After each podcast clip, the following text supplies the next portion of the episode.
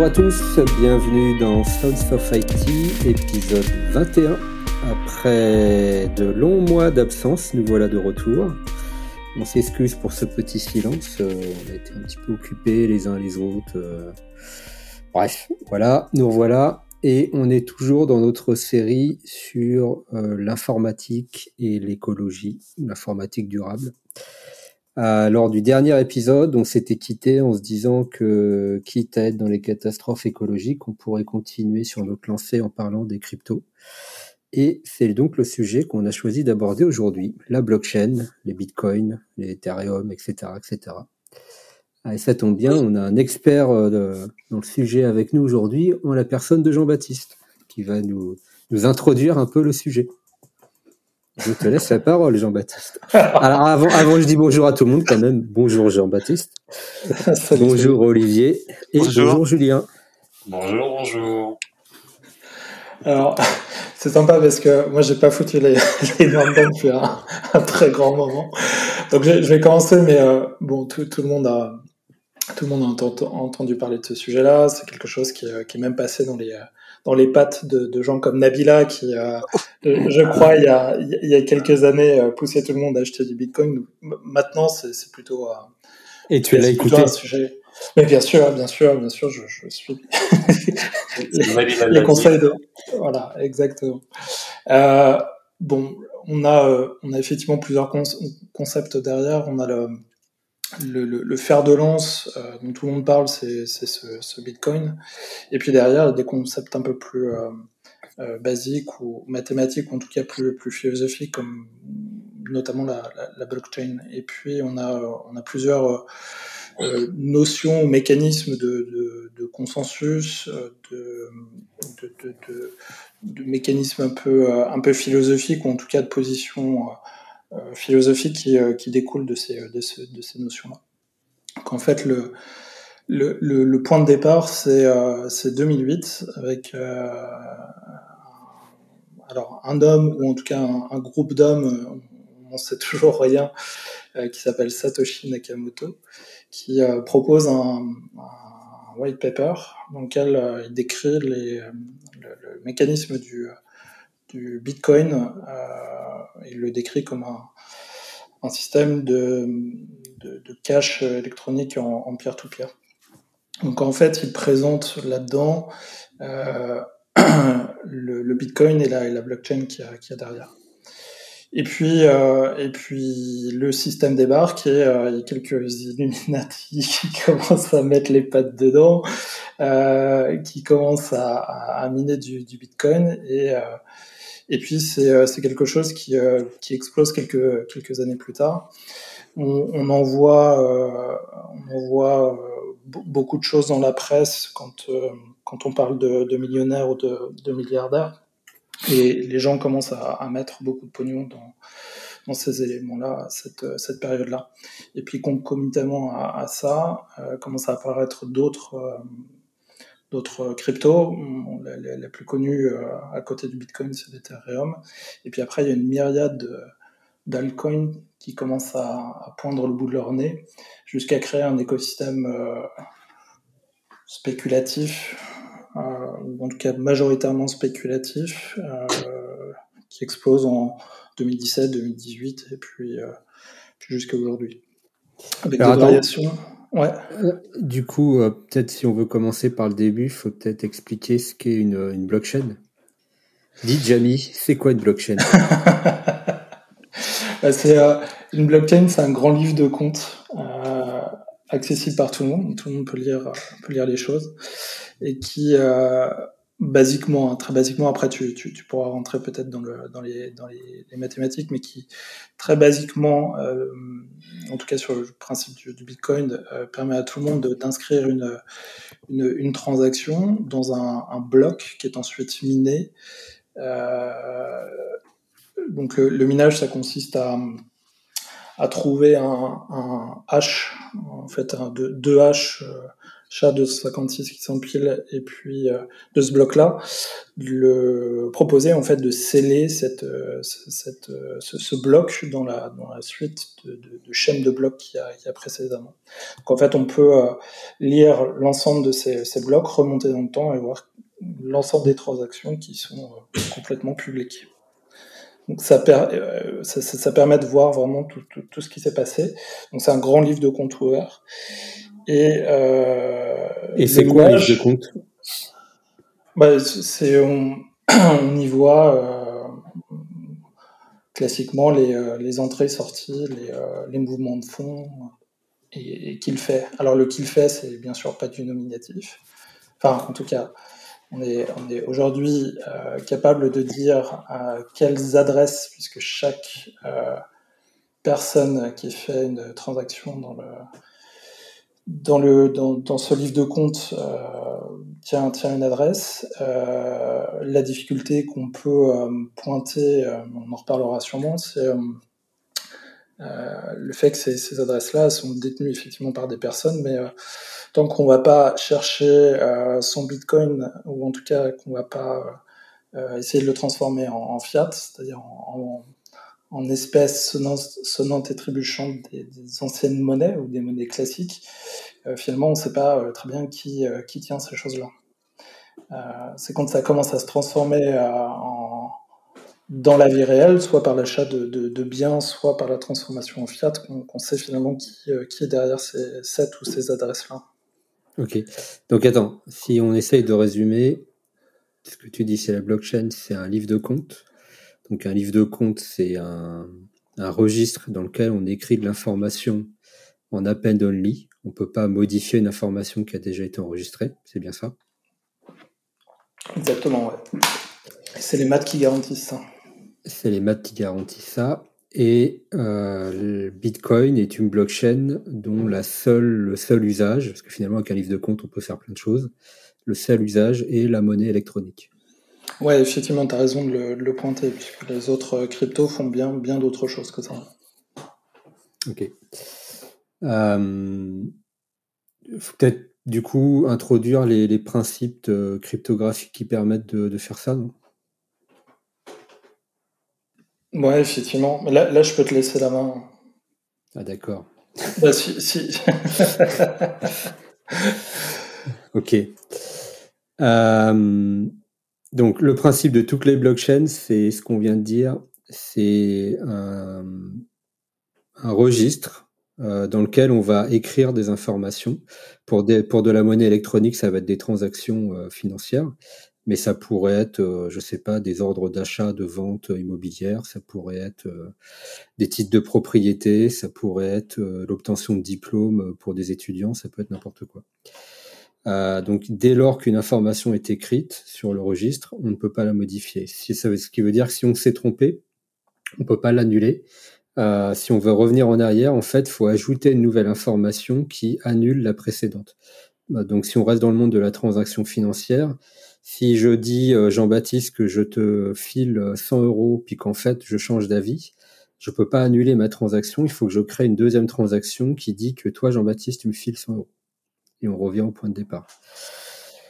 Comment on garantit que les informations ne sont pas modifiées euh, En tout cas, dans la blockchain Bitcoin, ça repose sur euh, un système qu'on appelle l'arbre de Merkle de Merkel. Rien à voir avec la chancelière allemande. euh, le principe est assez simple. En fait, ça s'appuie sur des, des algos de hachage. Donc, on va saucissonner ce, ce registre en blocs de données de taille fixe et sur chaque bloc de données, on va calculer un hash. Et on va découper l'ensemble des blocs de données euh, en, en, arbres. Donc en fait, euh, imaginez qu'il y a un million de blocs de données. Euh, on va calculer le hash de chaque bloc et ensuite on va calculer le hash de deux hash du niveau du dessus et puis ensuite le hash de deux hash du niveau du dessus et ainsi de suite jusqu'à temps d'en avoir plus qu'un seul. Donc c'est un arbre binaire de, de, de hash euh, jusqu'à arriver au, au, bloc de données. Ce qui veut dire qu'à chaque fois qu'on rajoute un bloc de données, en fait, on a juste le, euh, comment dire, une branche dans le graphe à recalculer et non pas l'ensemble du graphe. Donc c'est relativement économique. Et l'autre chose qui est relativement pratique avec les arbres de Merkel, c'est que en validant euh, le hash top niveau par rapport à l'ensemble des blocs, on a une garantie d'intégrité de la totalité des données. Beaucoup de blockchains utilisent ça, mais il n'y a pas que les blockchains, il y a plein de, systèmes qui s'appuient là-dessus. ZFS, par exemple, s'appuie là-dessus euh, pour calculer l'intégrité des données. Euh, et donc, euh, je sais plus ce qu'on disait, le Bitcoin utilise ce principe-là pour faire de, des transactions financières. Et à partir du moment où on gère des transactions financières, on peut matérialiser ça sous forme d'une quantité d'échanges entre euh, plusieurs parties. Et cette quantité d'échanges financières, bah, c'est de la monnaie, ni plus ni moins. Euh, J'avais une petite question là. alors là, tu viens de décrire le système de la blockchain, ok. La question qu'on peut se poser, c'est pourquoi on a eu envie, on a eu besoin, ou pourquoi euh, notre cher Satoshi a ressenti le besoin de devoir créer ce genre de système? Bah Ça, il faudra lui poser la question si un jour tu le croises. non, la, la, beauté de, de ces systèmes-là, euh, c'est que ce sont des systèmes distribués. Mmh. En fait, l'objectif de, de, la blockchain, que ce soit pour de la monnaie ou pour autre chose, mmh. c'est qu'on puisse garantir de l'information sans s'appuyer sur un tiers de confiance. Voilà.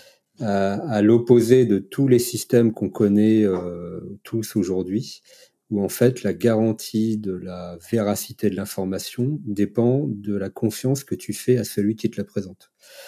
Donc typiquement aujourd'hui, quand, quand vous déposez de l'argent dans votre banque, quand vous déposez 100 euros dans vos, sur votre compte en banque. Euh, on fait confiance à la banque. Vous faites confiance à la banque et le lendemain, quand, euh, quand, quand, vous vous connectez à votre compte, vos 100 euros sont en théorie toujours là. Euh, et quand vous euh, payez, vous achetez quelque chose qui coûte 50 euros, euh, le, le, vendeur fait confiance à la banque qui lui dit, OK, cette personne-là a bien 50 euros et je te les transfère. Mmh le système des blockchains, c'est que personne fait confiance à personne. Et en fait, euh, la seule entité en laquelle les utilisateurs ont besoin d'avoir confiance, c'est dans le système euh, cryptographique qui fait tourner la blockchain. Euh, pour calculer ces, euh, ces hash là, euh, on, on, a un certain nombre d'opérations à faire qui peuvent être euh, coûteuses d'un point de vue CPU. Et le principe, en tout cas, de la blockchain Bitcoin, c'est pas forcément le cas de toutes les blockchains c'est qu'en fait, euh, le, le, coût de falsification d'une transaction qui obligerait à recalculer le hachage de plein, plein, plein de blocs euh, est tellement élevé qu'il en est dissuasif. Euh, et pour garantir ça, en fait, dans la, la blockchain Bitcoin, euh, Satoshi Nakamoto a introduit des mécanismes mathématiques qui permettent d'augmenter automatiquement la complexité des calculs avec le temps, puisqu'il mmh. savait que la puissance des CPU, elle, augmenterait avec le temps. Ça double tous les 4 ans, je crois, non? C'est pas ça?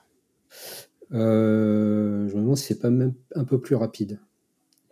Mais peu importe. Mais, mais c'est, enfin, quel est l'objet Enfin, je comprends l'objectif de la de, de, d'augmenter la, complexité des, des, des, calculs, parce que sinon, effectivement, avec les CPU d'aujourd'hui, si on était toujours en 2008, on, on aurait des gens ultra riches, en tout cas en Bitcoin.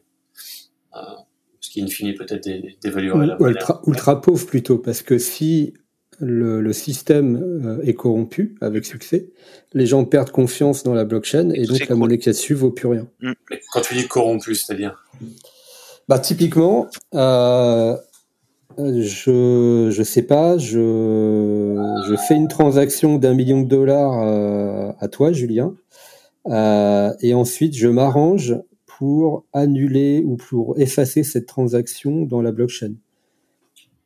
Ou à l'inverse, je m'arrange pour euh, créer une transaction qui n'existe pas euh, sur la blockchain de quelqu'un qui me donnerait un million de dollars. Mais, mais ça, rien ne l'empêche de le faire aujourd'hui. Si. Euh, en fait, ce qui empêche de faire ça, c'est qu'il y a ce qu'on appelle un mécanisme de consensus, c'est-à-dire qu'à chaque fois que quelqu'un écrit une transaction dans la blockchain, euh, l'ensemble des participants la valide. Alors, pas tout à fait l'ensemble, mais au moins 51%, 51%. des participants la, la valident.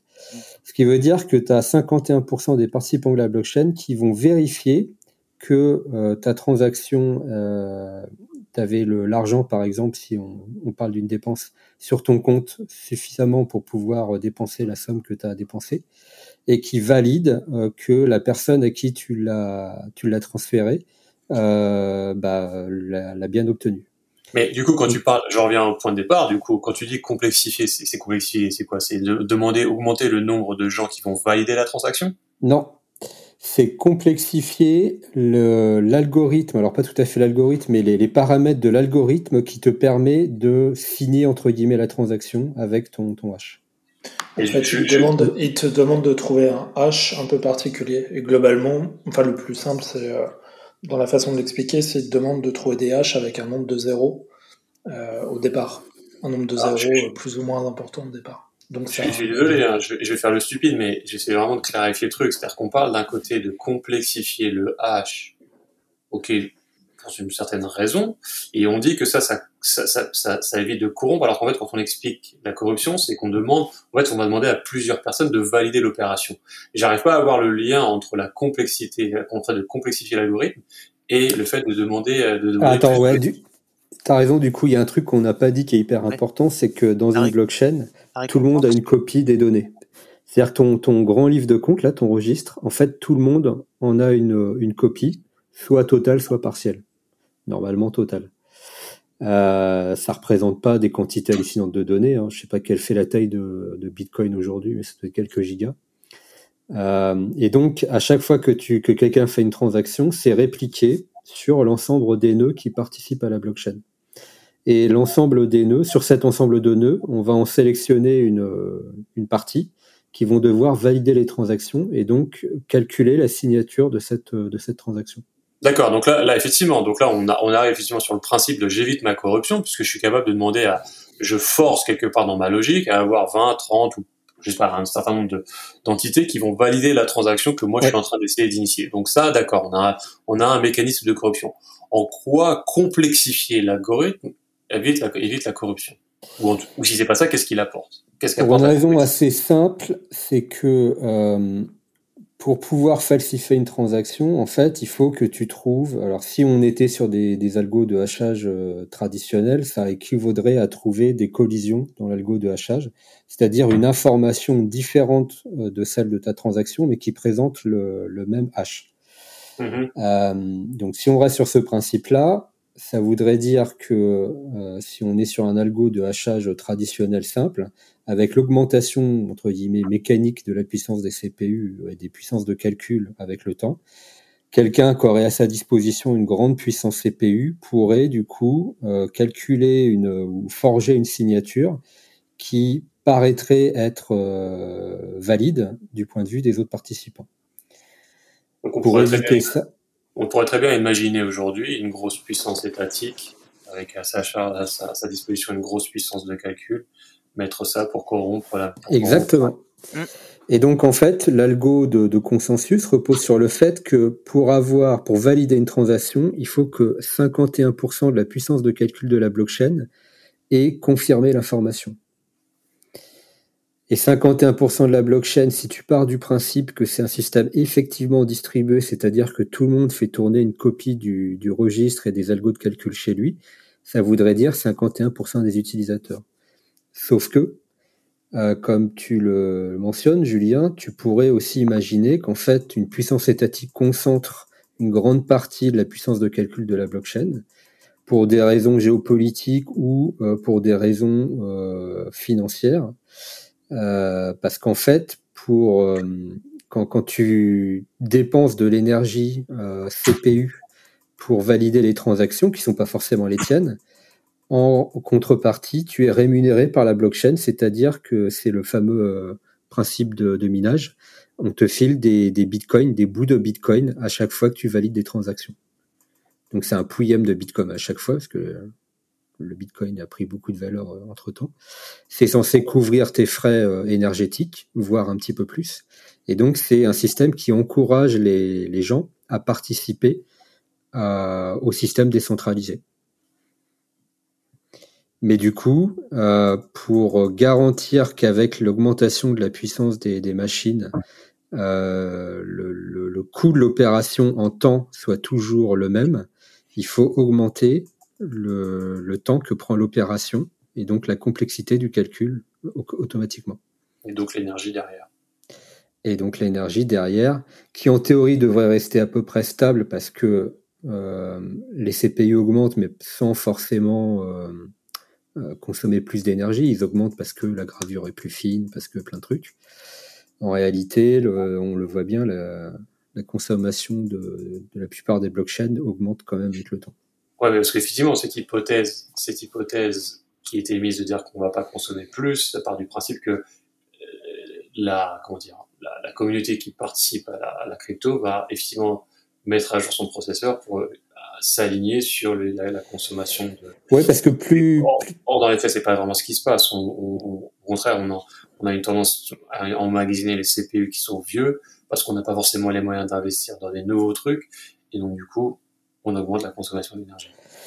Oui, et, et donc les, les gens qui se sont spécialisés dans le minage et qui vivent de ça, euh, ont plutôt intérêt eux, à avoir les machines euh, ou les cartes GPU, parce que c'est des calculs qui peuvent être euh, offloadés sur des cartes GPU, toujours de dernière génération les plus puissantes possibles, parce que plus ils minent rapidement et plus ils gagnent de l'argent. Donc, euh, on a vu apparaître des, des, fermes de minage avec le temps. Du coup, on s'éloigne un peu du concept original de distribution parfaite euh, chez le particulier, etc. En fait, on a concentré progressivement le minage dans des, dans des fermes qui sont situées plutôt dans des pays où l'énergie est pas chère, parce qu'en fait, le premier poste de coût, une fois que tu as acheté le matos, bah, c'est l'électricité que tu consommes pour calculer tes, valider tes transactions. Euh, et l'énergie euh, pas chère se trouve malheureusement euh, en général dans des pays où elle est produite de façon, enfin avec des énergies fossiles, du charbon ou du mmh. pétrole. Euh, et donc, d'un point de vue écologique, le, le, minage ou la validation d'une transaction Bitcoin bah, rejette beaucoup, beaucoup de, de carbone ou d'équivalent carbone dans l'atmosphère.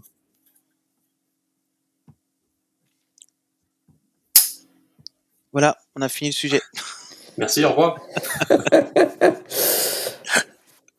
Alors du coup, non mais par contre, attends, t'as pas, vraiment, attends, moi, je, non, pas vraiment répondu au fait du, du s'il y a, quelqu'un qui a suffisamment de, de moyens et de puissance pour représenter. Pourquoi on, on peut garantir que c'est impossible de représenter les 51% On peut pas le garantir. Ah voilà. C'est ce qui me semble. Donc quelque part, il y a. Mais est-ce que c'est mesuré quelque part? euh, alors il y a différents moyens de le mesurer. D'un point de vue réseau, euh, tu imagines bien que tu peux à peu près euh, identifier où sont les gros pools de minage et leur niveau de distribution. Ouais, c'est très facile. C'est très facile de distribuer ma. Si je si je suis une grande puissance, euh, un gros pays industriel, c'est assez facile pour moi de distribuer ma ouais, source. Ouais, bien sûr. Sauf qu'aujourd'hui, j'ai encore une fois, j'ai essayé de trouver des, des chiffres récents. Donc si on parle de Bitcoin, le, le minage euh, aujourd'hui, donc le 8 mai euh, 2022, représente 204,5 TWh ah oui, sur une année. Euh, ce qui, sur la moyenne de carbonie, de comment dire, de production de dioxyde de carbone par mégawattheure produit, euh, si on fait une moyenne mondiale, parce que tous les pays euh, produisent pas leur électricité de la même façon, euh, mais si on fait une moyenne, ça représenterait 114,6 millions de tonnes de CO2, encore une fois toujours en un an. Et si on s'intéresse à ce que coûte une transaction Bitcoin, donc je te, je te fais un virement de, de l'équivalent de 10 euros, Julien, ça, ça coûte 2111,22 kWh, ce qui représente 73 jours à peu près de consommation électrique d'un foyer américain moyen. Et ça génère une tonne 177 kg, euh, une tonne 177 de, de CO2 pour une transaction. Ce qui veut dire que c'est l'équivalent de 2,6 millions de transactions Visa. Sachant qu'on disait l'autre fois que euh, aujourd'hui un, un, Européen, un Occidental euh, a une consommation d'environ 10 tonnes, je crois, à l'année. Donc là, tu es en train de dire qu'une transaction, c'est une tonne. Euh, alors qu'il faudrait, on est aujourd'hui, je disais, à 10 tonnes, alors qu'il faudrait être à 2-3 tonnes par, perso par, par personne ou par foyer. Je sais plus. Ouais. Donc là, tu es en train de dire qu'en une transaction, tu as consommé tout ton budget de l'année. quoi. C'est ça. Ok. Alors, ça sur du Bitcoin, ça sur du Bitcoin. Ça pour Bitcoin. Alors, euh, ouais, je peux. euh, Avec, euh, avec, avec le, le, le mécanisme qu'on que, que tu as vient de décrit décrire. tout à l'heure, donc Ouais. le, la preuve de travail. Alors attends, je, je vais, je vais au bout, de- au bout des, des chiffres euh, et après on, on explorera les, les autres systèmes de preuve de consensus. Mm. Donc ça c'est Bitcoin, 204 TWh par an. Euh, pour citer les sources, donc ça vient d'un site qui s'appelle Digicomist, euh, qui est un site qui suit, euh, qui essaye de, de, de suivre en temps réel la consommation de différentes blockchains. J'ai trouvé un autre chiffre euh, qui était sorti par le New York Times au mois d'avril, donc c'est pas si vieux que ça. Eux l'évaluent à 94 TWh, donc on est quasiment du simple au double. hein. Mais bon, ça permet de donner un ordre de grandeur. Moi, j'ai un, un site qui dit 134 Ouais, donc euh, bon, tu vois, on est entre 100 Entre et 200. les deux. Voilà. Euh, Ethereum, donc si je reste sur Digicomist, euh, là où le, le Bitcoin était à 200, euh, un peu plus de 200 TWh, Ethereum c'est la moitié, c'est 105,94 TWh pour une année, et Dogecoin, le, la, la crypto préférée de- d'Elon Elon Musk, c'est 6,25 euh, 24 TWh. C'est déjà beaucoup moins. Mais, euh, pardon, je, je, je reviens un petit, un petit point en arrière.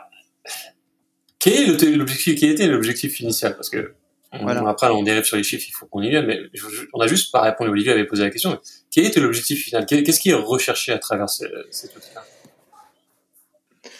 À travers maintenant, maintenant, maintenant, une fois que le Bitcoin Ouais, existe, attends, euh, je comprends que tout le monde veut se faire de quel et- outil tu parles de la blockchain financière ou de la blockchain en, en général? En, en général, quel Ouais. était l'objectif à atteindre avec ça? Pour moi, il est ultra simple. C'est supprimer le recours au tiers de confiance. Et donc, à partir du moment où tu as fait ça, tu n'as plus besoin de système centralisé. Et donc pour le Bitcoin, c'est se débarrasser des, des banques de retail. C'est se débarrasser de, des banques de retail et des banques centrales Et des banques centrales, effectivement. qui produisent la monnaie. Exactement. Donc, dans le système euh, classique, tu as, une banque centrale, la BCE en Europe, euh, la Fed aux États-Unis par exemple, qui émettent de la monnaie. Cette monnaie, euh, elle est euh, captée par les banques qui la diffusent ensuite dans l'économie. Euh, et puis, euh, et puis l'économie la fait circuler. Dans, un, dans une C'est-à-dire qu'il n'y a, plus de blockchain. régula- il y a plus de régulation de la monnaie. En fait. Tout le monde peut Alors en fait, y il y, a une régulation automatique. Euh, Bitcoin, par exemple, tu as une, une production annuelle de Bitcoin qui est à peu près euh, stable, puisque justement les, les algos euh, qui permettent de la miner augmentent avec le temps. Donc la quantité de Bitcoin produit tous les ans est à peu près stable. Et on sait qu'en 2000, je sais plus combien, on sera au bout. C'est un nombre de fini de Bitcoin Ouais, que- c'est qui peuvent sortir de la blockchain, et ensuite c'est fini. Qui contrôle, qui contrôle la, la, la complexité des algos? Qui les contrôle? L'algo lui-même, c'est codé dans le dans, l'algo. Et il y a aussi un autre élément, tu parlais tout à l'heure de la, de la récompense, c'est ça que j'expliquais que qui doublait tous les 4 ans. En fait, c'est- enfin c'est plutôt l'inverse. Cette récompense, elle est divisée par deux tous les 4 ans, justement pour euh, avoir un, système exponentiel euh, qui, qui dure dans le temps. Parce qu'effectivement, il y a un nombre fini de Bitcoin. On a déjà on a déjà miné apparemment 90%, mais au fur et à mesure que le temps passe, euh, comme tu ta récompense elle va en, elle se réduit, bah, il te faut de plus en plus de temps pour euh, pour miner les, les derniers Bitcoins. Quoi. Ouais. Et je crois qu'ils ont la cible, elle est pour 2140, je crois. euh, C'est ça. Si, si on reste sur le rythme actuel. C'est ça. Parce Ouais, qu'il y a elle- 2140, il y a plus de. Il n'y aura plus de Bitcoin théoriquement. Elle est, elle est divisée par deux tous les. euh, c'est un nombre de blocs. hein, pas, Tous les pas quatre une- ans. Et qu'est-ce qui se passe après 2140 Bah, tu as 21 millions de bitcoins en circulation qui peuvent être échangés mais qui sont plus créés. Et donc du Tu coup, la monnaie va perdre de la valeur à mon avis. Bah, en fait, tu peux plus créer une monnaie, pas forcément. Tu peux continuer à échanger ta monnaie, à l'utiliser, et en fait, tu as ensuite le, le taux de, de transformation Bitcoin vers de l'euro ou du dollar qui Ah, peut continuer d'augmenter. Est-ce que, l'objectif n'est pas de justement de. Est-ce, que l'objectif n'était pas justement de plus dépendre de- des- des autres monnaies? Pas, forcément, je pense pas. En fait, euh, je, pense qu'il y a un, consensus pour dire que le Bitcoin, c'est euh, l'équivalent de, l'étalon or euh, dans, le, dans le vrai monde ou dans l'ancien monde. Donc globalement, tu, tu, tu considères que tu as 21 millions de Bitcoin et c'est l'or qui, qui servira de, de référence. Aujourd'hui, quand tu regardes les, les cours des différents des différentes cryptos, c'est à peu près, euh, c'est à peu près le cas. Euh, en fait, quand, quand le Bitcoin se casse la gueule, tout le monde se casse la gueule et inversement. Et, et ça reste la monnaie de référence. C'est-à-dire, si tu veux échanger quelque chose ou calculer globalement le, le, la valeur de ta, de ta crypto, tu, tu le calcules en fonction de, de du Bitcoin. Ouais, mais c'est le Bitcoin, c'est la valeur de référence pour des cryptos, mais par rapport au monde. Ben, si, si, tu considères que le, le Bitcoin remplace l'or, en fait, l'or n'existe plus. Dans le, dans, dans le, vrai monde, c'est plutôt, plutôt sur le dollar maintenant. Mais, hmm, non, le dollar s'appuie toujours sur. Enfin, tout le monde s'appuie sur l'or en l'occurrence. L'or reste la référence, bien sûr. Non, non, non, non. non. non c'est plus le cas depuis quelques années. Ah bon? En Angleterre, c'est Churchill qui a, si ma mémoire est bonne, qui a cassé les talons or, hein. enfin, qui l'a fait sortir du système financier. Donc là, la monnaie, la production monétaire est plus indexée sur la valeur de l'or depuis quelques années dans la plupart des pays. Donc, je, en tout cas, tout le monde considère le Bitcoin comme la, comme la nouvelle référence, en tout cas pour le monde, le monde des, des, des, cryptos.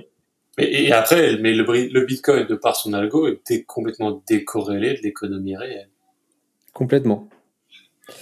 Et donc, continue on continue à produire le même nombre de Bitcoin parce que l'algo l'a dicté, peu importe ce qui se passe dans le monde.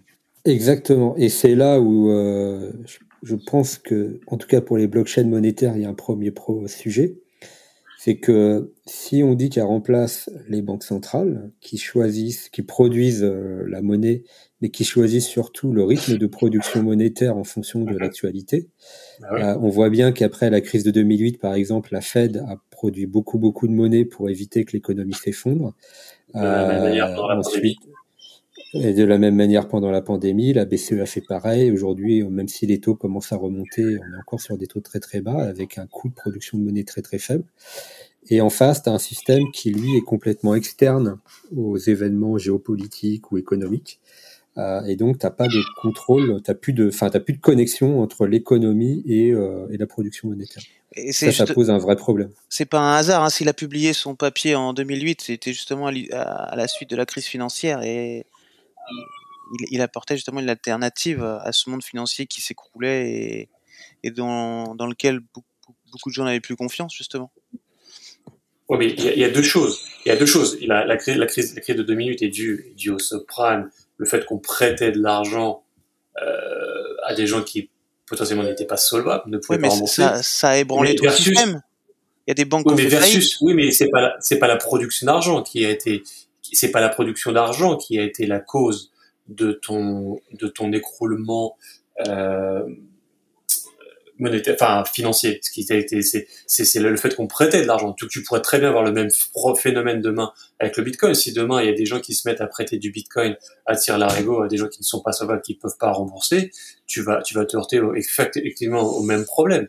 Le, là, ce qu'on parle, c'est la production de monnaie qui elle est décorrélée et c'est pas ce qui a causé la cause le problème en 2008 ou la pandémie. C'est qu'est-ce qui se passe quand euh, quand il faut réguler la production d'argent? Soit il faut l'augmenter, soit il faut la baisser. On n'a pas cette possibilité d'ajustement avec les, crypto-monnaies. Ça, c'est le premier problème. Il y en a un deuxième, c'est que ça vise à remplacer les banques. Les banques, elles ont un rôle extrêmement important dans l'économie, c'est celui du prêt bancaire. Euh, si on fait juste un petit rappel du principe de base de fonctionnement du capitalisme, euh, quand, admettons, demain, euh, Olivier, tu veux euh, créer une nouvelle entreprise, tu te lances à ton compte, hypothèse, et tu as besoin pour ça, je sais pas, tu veux devenir boulanger ou boucher, allez, boulanger. Et pour construire ta boulangerie, tu as besoin de 100 000 euros. Voilà. Euh, tu vas à la banque, tu veux emprunter 100 000 euros. Alors, on va remonter un peu dans le temps. Avant ça, tu as une boîte, euh, un constructeur immobilier euh, dans le bâtiment qui vient d'achever un chantier. Ça lui a rapporté 100 000 euros. Il dépose ses 100 000 euros à la banque. Toi, tu te pointes deux semaines après, tu dis j'ai besoin de 100 000 euros. Ok, la banque te les prête. Euh, donc là, tu peux partir du principe qu'en fait, elle t'a prêté les 100 000 euros que l'entrepreneur en bâtiment avait déposé deux semaines avant. Pour construire ta boulanger, euh, bah tiens, hasard des choses, tu vas t'adresser à lui. Et donc, euh, il va te construire ta, boulangerie. Euh, et pour ça, tu vas le rémunérer 100 000 euros. Tu vas lui refiler ses 100 000 euros. Tu vas lui refiler ses 100 000 euros. Lui, il met ses 100 000 euros à la banque. Donc, à la banque, maintenant, il a 200 000 euros en, en théorie. Sauf qu'en réalité, euh, la banque, elle t'a prêté que 100 000 euros. Donc, en fait, elle t'a prêté 100 000 euros qui n'existent pas il y, a, 100 000 euros qui ont été créés ex nihilo du fait de l'échange monétaire entre toi et l'entrepreneur en bâtiment. Les règles bancaires aujourd'hui permettent aux banques de faire ça 10 fois en moyenne. Ça veut dire que pour 1 euro qu'elle détient euh, effectivement dans ses comptes, elle peut en prêter 9. Ça, c'est le principe de base du capitalisme. Pourquoi on les autorise à faire ça? Parce qu'en fait, c'est un accélérateur de la croissance économique. Euh, on, les autorise à faire ça parce qu'on a confiance quand, la banque te prête, toi, euh, nouveau boulanger, tes 100 000 euros. Elle a confiance dans le futur et toi, tu empruntes ces 100 000 euros parce que tu as confiance dans le, dans, le futur. Et, et, cette confiance, elle se matérialise par le fait que tu sais qu'en exploitant ta boulangerie, en vendant tes baguettes tous les matins, tu vas pouvoir petit à petit, année après année, rembourser, tes 100 000 euros à la banque. Mhm. Donc, elle te, fait, elle te prête, elle fabrique de l'argent sur le futur. Mhm. Les 100 000 euros, en fait, qu'elle n'avait pas et qu'elle t'a prêté, elle les a fabriqués parce que euh, elle a anticipé simplement le fait que tu allais pouvoir, toi, les produire avec le fruit de ton travail mhm. sur, je euh, je sais pas, 10 ans, par exemple. Le problème des blockchains, c'est que tu n'as pas cette capacité de multiplication de la monnaie et tu maîtrises pas le rythme de production monétaire. Donc en fait, un système économique qui s'appuierait uniquement sur la blockchain, aujourd'hui, on ne sait pas tellement à quoi ça ressemblerait. Ou plutôt si, on sait, ça ressemblerait plutôt au Moyen Âge, avec justement cet étalon or.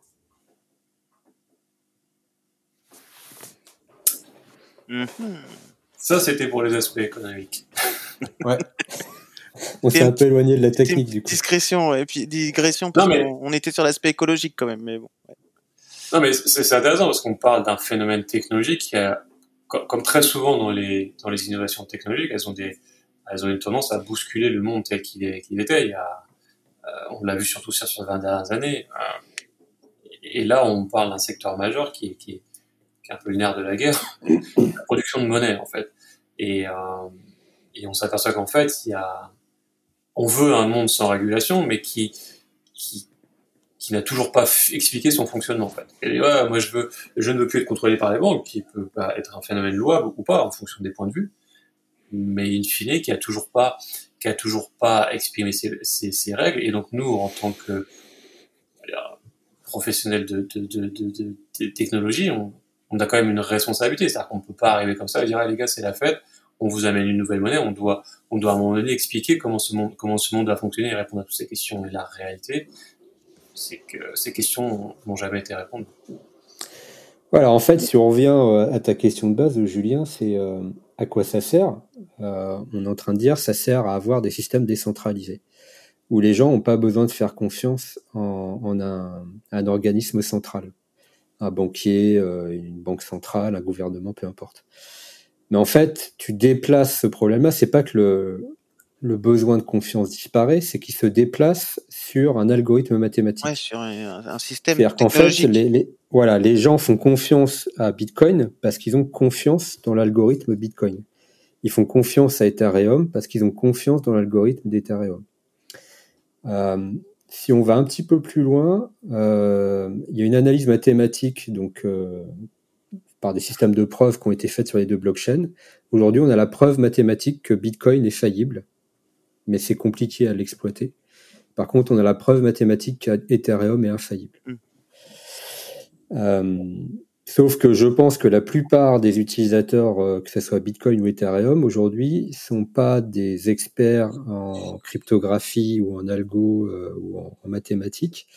Euh, et, et, donc leur confiance, ça repose simplement sur le fait que tout le monde fait confiance à Bitcoin et Ethereum.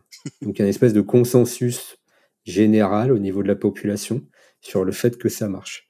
Après, tu viens de dire qu'on a, a, la preuve mathématique, au moins pour Ethereum. Donc là, c'est quand même un élément de confiance important, quand même. C'est un élément de confiance important, mais ces, ces preuves-là, elle est arrivée euh, assez, euh, assez tardivement. Euh, et les gens ont commencé à utiliser Ethereum bien avant qu'elle soit disponible. Hmm.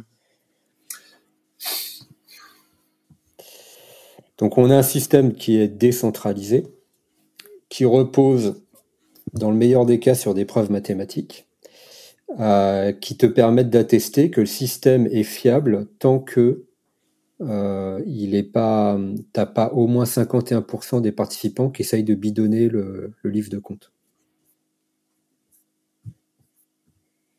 Hmm.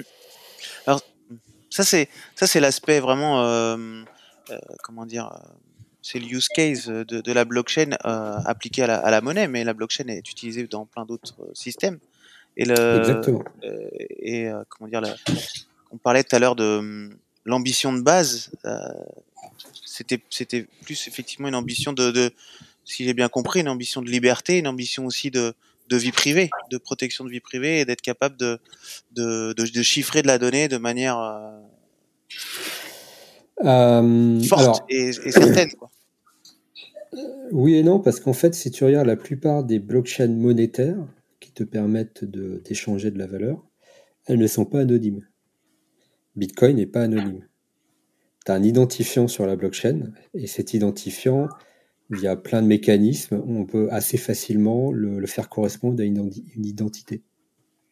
Tu as quelques blockchains qui n'ont pas bien marché d'ailleurs, qui ont essayé de créer des systèmes totalement anonymes mais elles ont tous le même, un, enfin un défaut commun, c'est que dès que tu essayes de, de, sortir mmh. de, de l'environnement, euh, on peut t'identifier. Bah Donc tant que tu, tu, fais des transactions, admettons, je sais pas, un, un producteur de cocaïne euh, en Colombie qui vendrait euh, sa production à un distributeur aux États-Unis, tant que l'argent s'échange sur cette blockchain anonyme, on peut pas retrouver l'identité des personnes. Par contre, si euh, un jour il vient à l'idée du distributeur de vouloir s'acheter une voiture et pour ça il a besoin de, sortir son argent de la blockchain, là on peut l'identifier. Euh, ouais, et si tu peux euh, payer ta voiture en, Bitcoin, comment ça se passe? Ça se passe bien. mais, mais là, je parle de blockchain beaucoup plus confidentiel que, Bitcoin.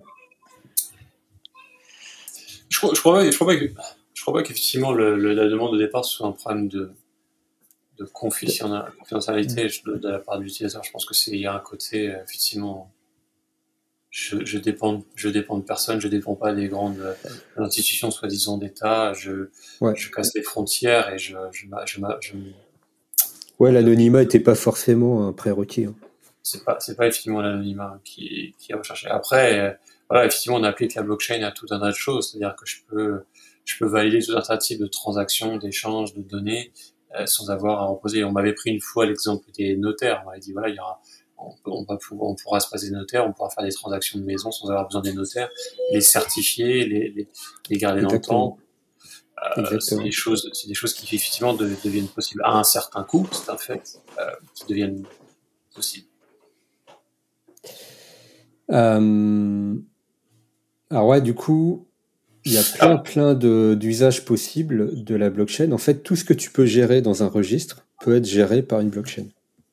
Après, après, il y a quand même, il y a quand même un, aspect, c'est-à-dire qu'effectivement, on part du, je, vais rester sur l'exemple du notaire pour sortir de la, on prend le notaire. Le truc que je fais avec le notaire, c'est les transactions de maison. J'échange, je t'amène de l'argent, je vais devant le notaire, devant le notaire, je te donne l'argent, tu me donnes, on signe le l'acte de propriété, le, notaire garde, garde une copie de l'acte de propriété, notifie ça dans ses comptes, dans ses livres à lui, et euh, moi je récupère mon papier pour montrer, que c'est ma maison. Et ça, c'est des choses qui sont opposables devant la justice. S'il y a discussion demain, euh, c'est des données qui sont selon certaines normes, selon des lois, des papiers bien précis. C'est normé, c'est normé par la justice, qui sont faits par les lois, et les lois sont faites par l'État. On est d'accord? Euh, Jusque là, jusque là, rien de euh, Ouais, alors en fait, ce qui est important, c'est pas les lois, c'est que le registre dans lequel le notaire enregistre que la, la, maison a tel numéro de telle rue dans telle ville t'appartient à toi à partir de tel jour. Oui, mais ça, c'est contrôlé. Ça, c'est des normes qui ont été fixées par l'État. Même si on prend la France, par exemple, le fonctionnement du notaire, c'est quelque chose qui est normé par l'État. Oui, oui, mais ce qui est, pas, ce pas... du notaire. Le notaire, il est assermenté, il est reconnu par l'État. La valeur repose sur le fait que le registre euh, est validé par l'État. Exactement. Le notaire est un agent de l'État voilà. qui est autorisé à ajouter de l'information dans le registre. On est d'accord. Les titres de propriété. C'est reconnu ces trucs. Si, donc si demain, c'est là où j'en arrive, ça compte. Je mon cheminement de dire, ok, t'as créé ta, ta blockchain, tu dis ouais, demain je m'affranchis de toutes ces contraintes-là, des notaires, ici. Moi, je suis libre de faire d'enregistrer mes trucs. Très bien. Admettons que demain, deux mecs s'amusent à dire, ah voilà, j'ai certifié ma vente de maison, regardez, j'ai une transaction de Bitcoin qui est enregistrée là, et derrière, j'ai euh, ma blockchain qui montre que le titre de propriété m'appartient. Mm. Oui. Devant la justice. Si moi, demain, je conteste, bah non, en fait, ça t'appartient pas la justice va regarder la transaction de la blockchain, va dire c'est quoi monsieur, c'est quoi votre truc? Tant que l'État ne sera pas intervenu pour dire ça on reconnaît sous cette forme-là, euh, quand on voit ces types de transactions-là, ces types d'informations dans la blockchain, on est capable effectivement de certifier que ça, ça appartient. donc finalement, ce, ce, fantasme de je me souscris aux contraintes d'un État, d'un d'un établissement, comme les gens aiment dire, c'est un peu du fake. En fait, on a juste donné un moyen technique, peut-être éventuellement de remplacer notaire, de plus avoir dépendre d'un notaire et peut-être se dire ah j'ai plus les frais de notaire et encore que on pourrait très bien imaginer l'État prendre des, frais de des frais sur la la, la, blockchain. C'est pas vrai en fait. Il y, a, il y a toujours en final, in fine, un contrôle d'un État derrière tout ça. Alors c'est deux sujets différents.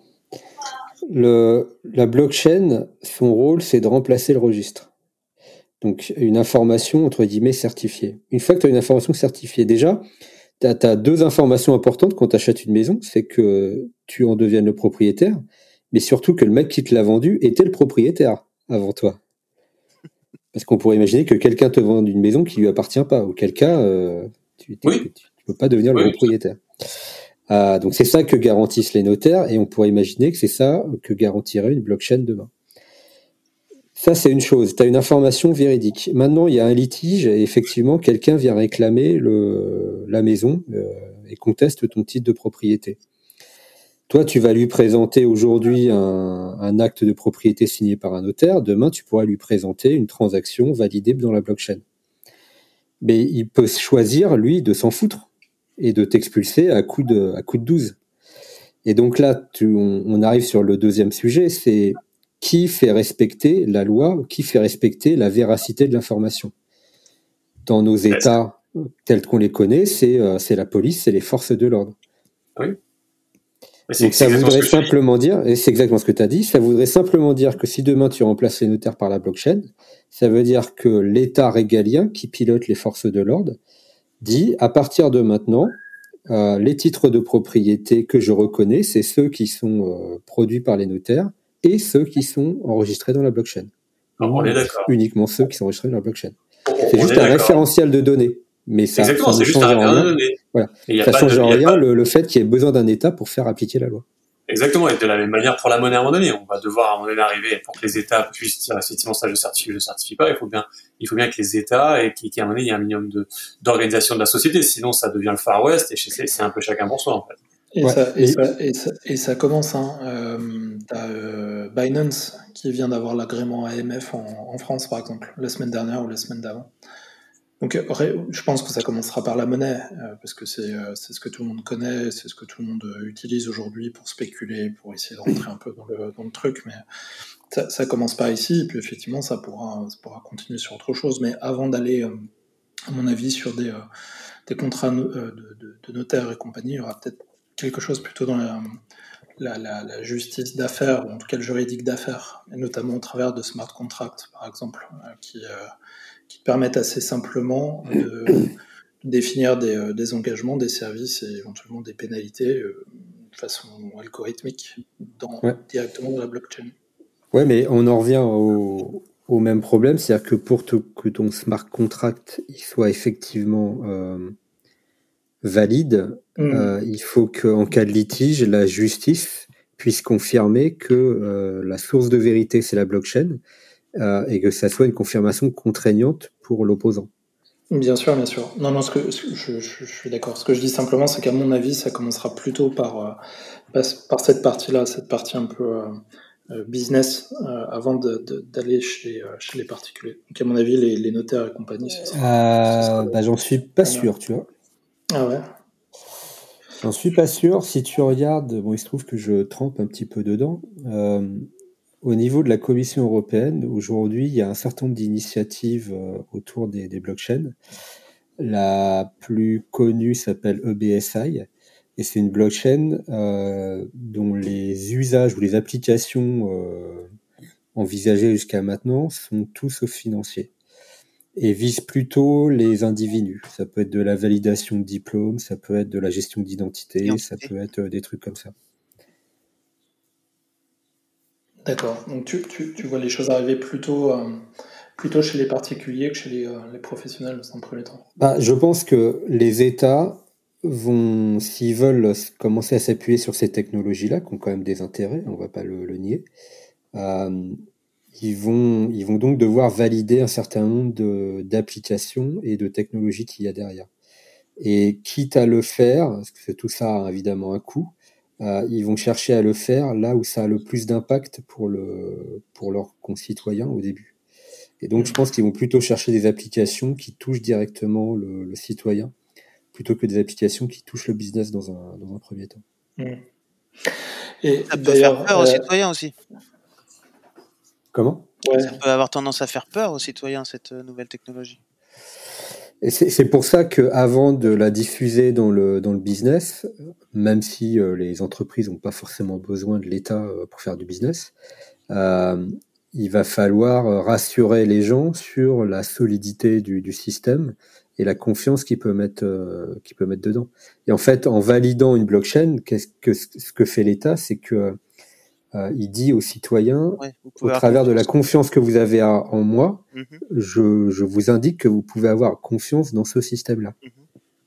Demain, euh, il y a une annonce, euh, un décret qui est paru il y a deux semaines sur le fait qu'à partir de, je sais pas trop quand, je crois à la fin de l'année, tu pourras, sur les nouvelles cartes d'identité françaises, les enregistrer dans ton téléphone et les présenter sous forme électronique.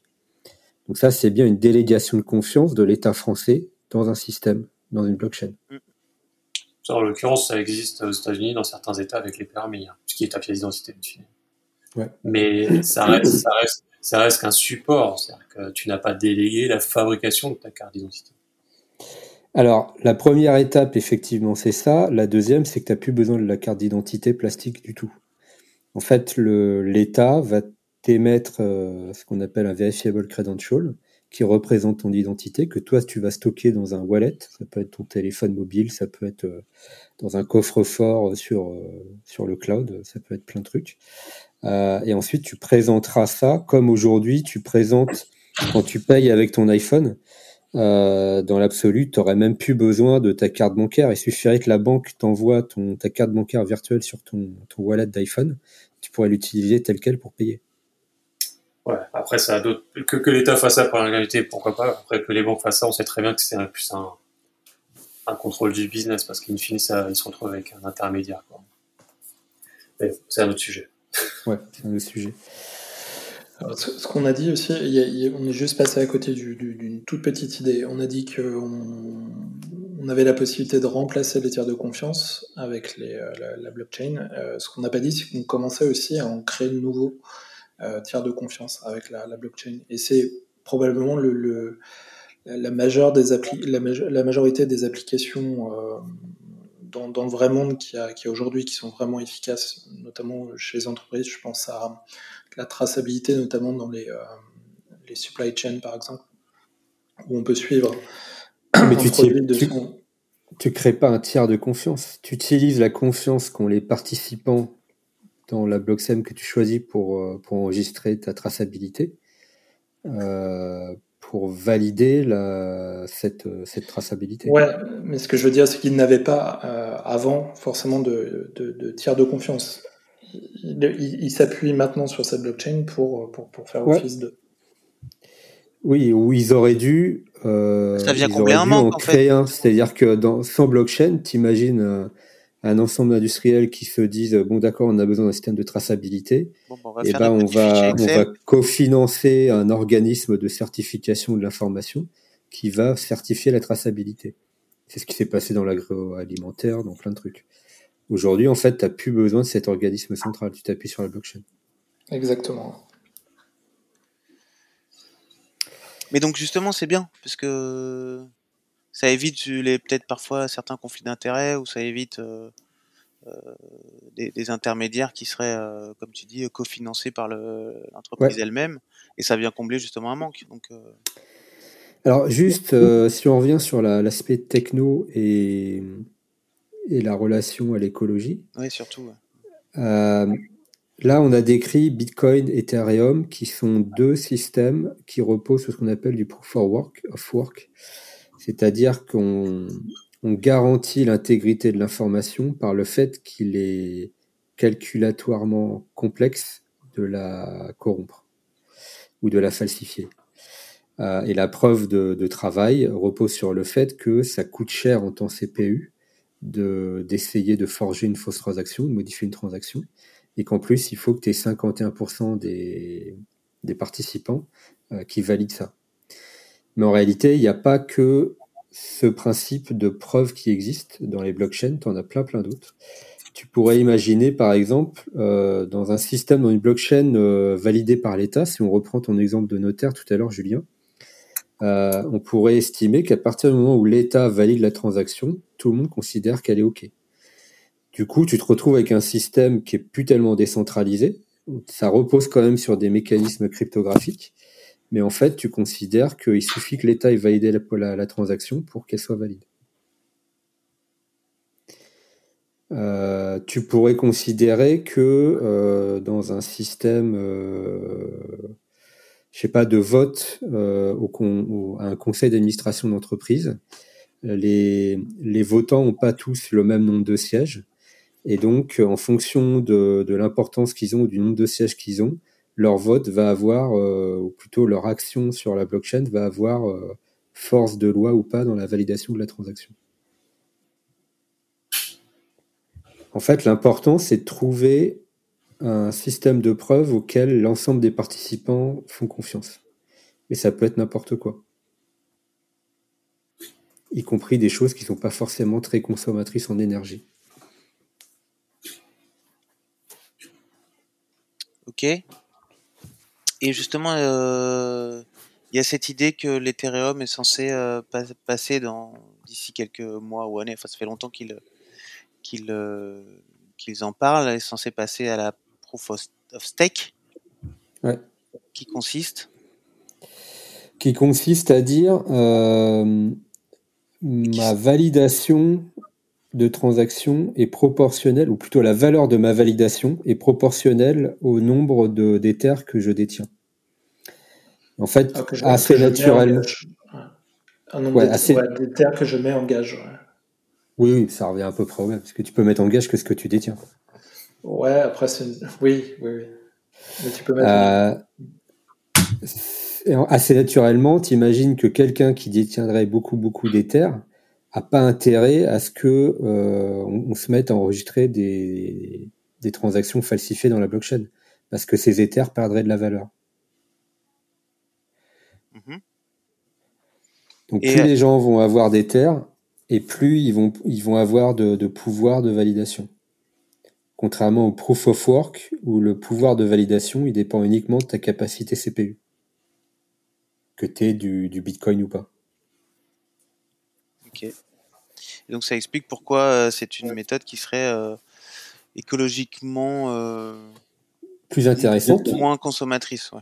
Ouais, mais qui pose un problème, c'est que imagine que demain Elon Musk rachète euh, 90% des Ethers, et bah du coup il peut écrire ce qu'il veut dans la blockchain. Ouais, t'as plus la problématique des, enfin l'histoire des 51%. Bah sauf que, enfin tu l'as toujours, mais en fait les 51% là peuvent être beaucoup plus facilement détenus par a un, explosé. Ouais. un nombre réduit de personnes. ouais. Mm, mm. Et on peut très bien imaginer, euh, si c'est pas une personne, on peut très bien imaginer un consortium de quelques personnes Ouais, ouais. qui, qui se réunissent et qui, qui, qui. Et ça, c'est valable pour toutes les, pour toutes les, blockchains, on va dire même Bitcoin. Ouais, sauf que la, la proof of work, même si tu as quelques personnes qui se mettent d'accord, tu as, une question de moyens physiques. Il suffit pas de, de posséder beaucoup de Bitcoin pour pouvoir falsifier l'information. En fait, il faut posséder beaucoup de puissance CPU. Ouais, bah, tu peux très bien imaginer un consortium de gens qui, qui sont capables de réunir beaucoup de une grosse somme de CPU. Puis, tu vois Tu pourrais. C'est pas impossible. C'est peut-être plus fastidieux à faire, mais c'est loin d'être impossible. D'où les pénuries. Euh... Tu peux, tu peux, tu vois, on parlait d'une puissance étatique. Je sais pas, tu peux en prendre deux, trois qui, qui font partie d'un bloc allié. Disons, bon, bah, maintenant, on va foutre le bordel là-dedans. Complètement. Absolument. Donc après, tu as plein d'autres trucs. Tu as la proof of identity, ou euh, c'est ce que je disais tout à l'heure sur l'État. Tu, tu, fais confiance à quelques personnes euh, et tu considères qu'à partir du moment où ces personnes ont validé une transaction, c'est euh, OK pour tout le monde. Euh, et, ces personnes, ça pourrait être des représentants de l'État, ça pourrait être des juges, ça pourrait être je sais pas quoi. Euh, typiquement, dans, dans, un système de blockchain où tu, euh, tu délivrerais des diplômes euh, quand il y a sous forme électronique, là, tu es plutôt sur du proof of identity, c'est-à-dire que ce que tu vas t'assurer, ce dont tu vas t'assurer, c'est que le diplôme, il a été délivré par le représentant légal de l'école qui, qui, délivre ce diplôme-là. Et donc demain, toi, t'embauches un mec euh, qui prétend avoir un diplôme du MIT, tu vas vérifier que ce qu'il te présente a été signé par la clé privée du MIT. Là, c'est de la preuve d'identité.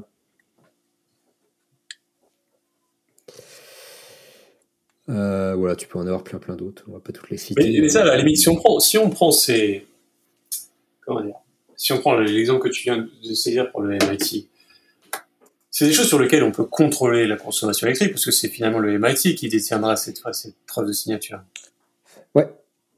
Et après, les gens pourraient aller vérifier, un moyen de consultation, pas, pas de minage en l'occurrence, mais de consultation, ce qui veut dire que, faut imaginer que le MIT pourrait monter une solution optimisée d'un point de vue énergétique, qui est finalement le problème de, le problème qu'on évoque au départ. Ouais, alors en fait, euh, Là, on est plus, on est plus problématique. J'ai été un peu confusant. La, la preuve d'identité, c'est que tu connais l'identité des personnes qui vont valider les transactions et tu leur fais confiance, donc tu fais confiance aux transactions qu'elles valident. C'est différent d'un système où tu dis euh, je reconnais ce diplôme électronique parce qu'il a été signé par le MIT. Parce que quand tu dis ça, euh, le mec va te présenter une signature du MIT. Mais qu'est-ce qui te prouve que cette signature, c'est le vrai MIT là, on tombe dans des problèmes de, de self-sovereign identity. Euh, donc en fait, tout ça se repose sur ce qu'on appelle des DPKI, des, infrastructures à clé publique distribuées. Une infrastructure à clé publique distribuée, elle repose elle-même sur une blockchain pour lequel il faut que tu aies un système de consensus euh, que tout le monde euh, accepte et qui peut pas reposer sur de l'identité. Donc tu pourrais imaginer par exemple que tu stockes des clés publiques euh, dans une, euh, une blockchain Ethereum qui s'appuie sur du proof of work, mais le coût de transaction est relativement faible parce que tu ne crées pas des clés publiques tous les jours. Une fois que ta clé publique euh, qui on dit voilà cette clé c'est Julien, une fois que ça est enregistré dans, dans, la blockchain, tout le monde est d'accord pour dire que cette clé publique c'est Julien. Comment on est d'accord que, que ça représente Julien? Parce que euh, cette, cette identifiant, cette clé publique, elle va être elle-même signée par la, la clé publique euh, qui représente, euh, par exemple, l'État français. Au même titre que l'État français te délivre une carte d'identité, il va signer ton identifiant et ta clé publique qui atteste que c'est bien la tienne. Et comment on fait confiance à la clé publique de l'État? Eh ben, il y a un moment où tu as un système euh, offline, c'est-à-dire un registre indépendant de la blockchain, dans lequel tu dis voilà les clés maîtres euh, de l'État, de la BCE, de la Fed, etc. C'est ça, ça et ça. Mais tu as besoin d'un tout petit euh, set de clés de base pour ensuite construire ton infrastructure à clé publique décentralisée.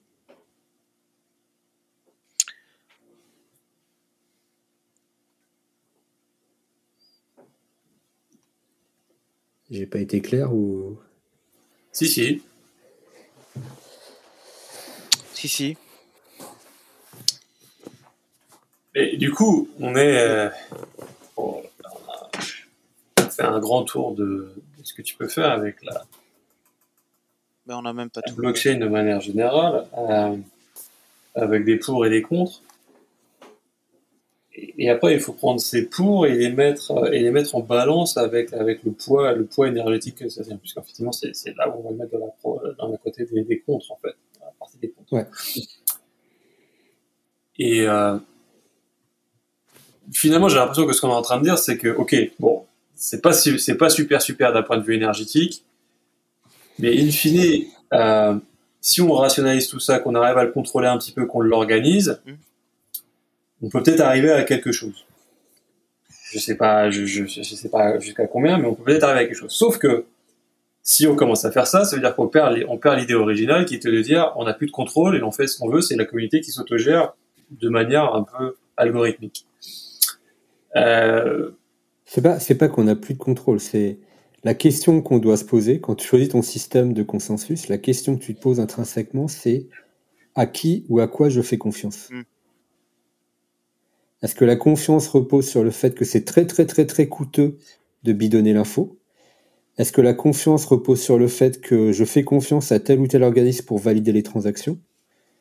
Est-ce que la confiance repose sur le fait que euh, les, gens qui disposent de beaucoup d'éther vont pas avoir un intérêt à valider des transactions érodées?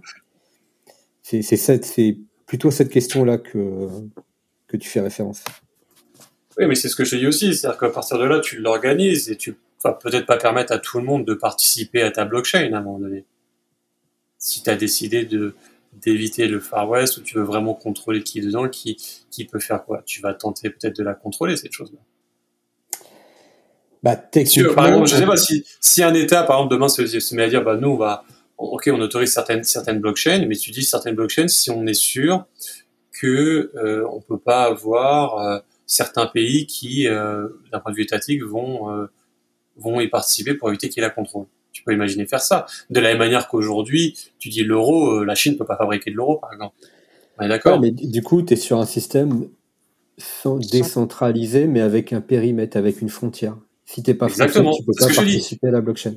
C'est pour ça que tu peux même dire, tu peux imaginer la même chose d'un point de vue écologique. Tu dis, OK, on est d'accord pour les blockchains, mais si jamais on sait que l'infrastructure qui la supporte ne permet, ne va pas euh, à certaines règles écologiques. Tu de la manière que tu vas imposer des règles écologiques pour la fabrication de ton énergie. Tu parlais tout à l'heure d'énergie fossile dont on, qui sont un problème. Tu peux très imaginer dire, bah voilà, on a des blockchains tant qu'on sait que elles sont fabriquées à partir d'infrastructures qui ont telle catégorie, je sais pas moi, tel type de processeur et par en dessous, euh, qui vont uniquement consommer tel type d'énergie, etc. Tu peux très bien imaginer ça si tu veux, à un éviter, éviter que ça parte dans du grand n'importe quoi, qui est a priori ce sur quoi on est aujourd'hui. D'un point de vue écologique, j'entends. Tu, veux en, légitimer plus certaines plus que d'autres, quoi. C'est ça que tu. Bah, dis oui. Mais du coup, la question, c'est qui es-tu pour légitimer telle ou telle blockchain? Pourquoi je te ferais confiance, moi?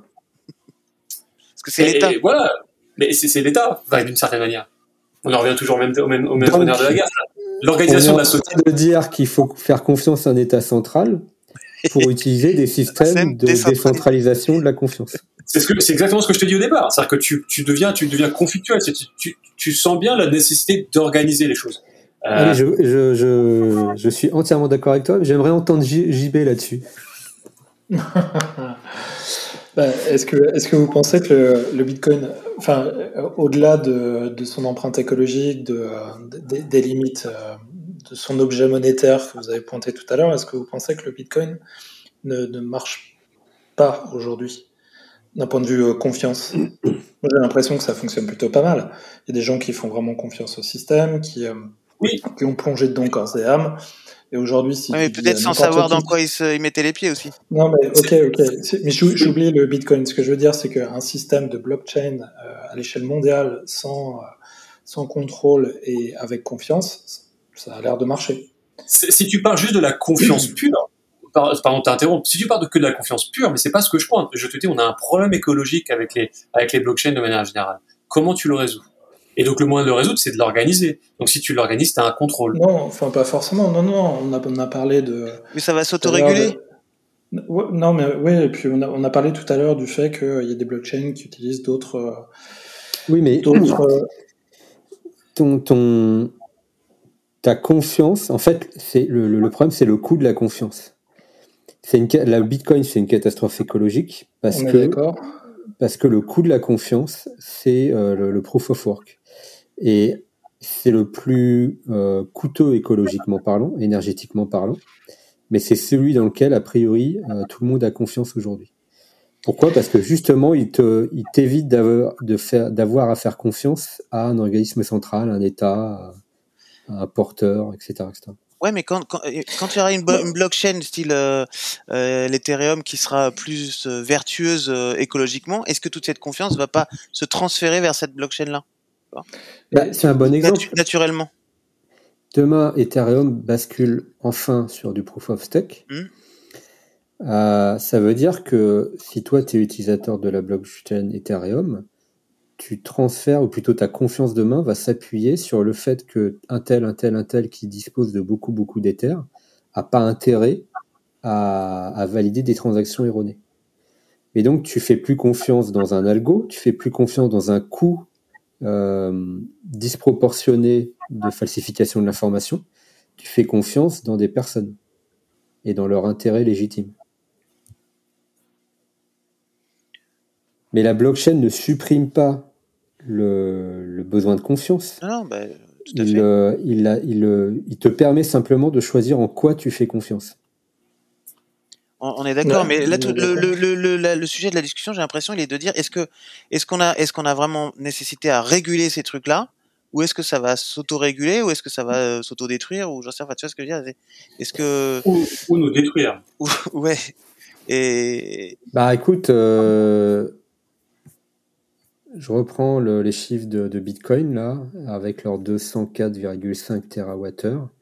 C'est grosso modo, grosso modo la, consommation électrique de la Thaïlande. D'accord, et si on prend le Dogecoin. Non, il y a même qui disent que c'est la consommation de la France.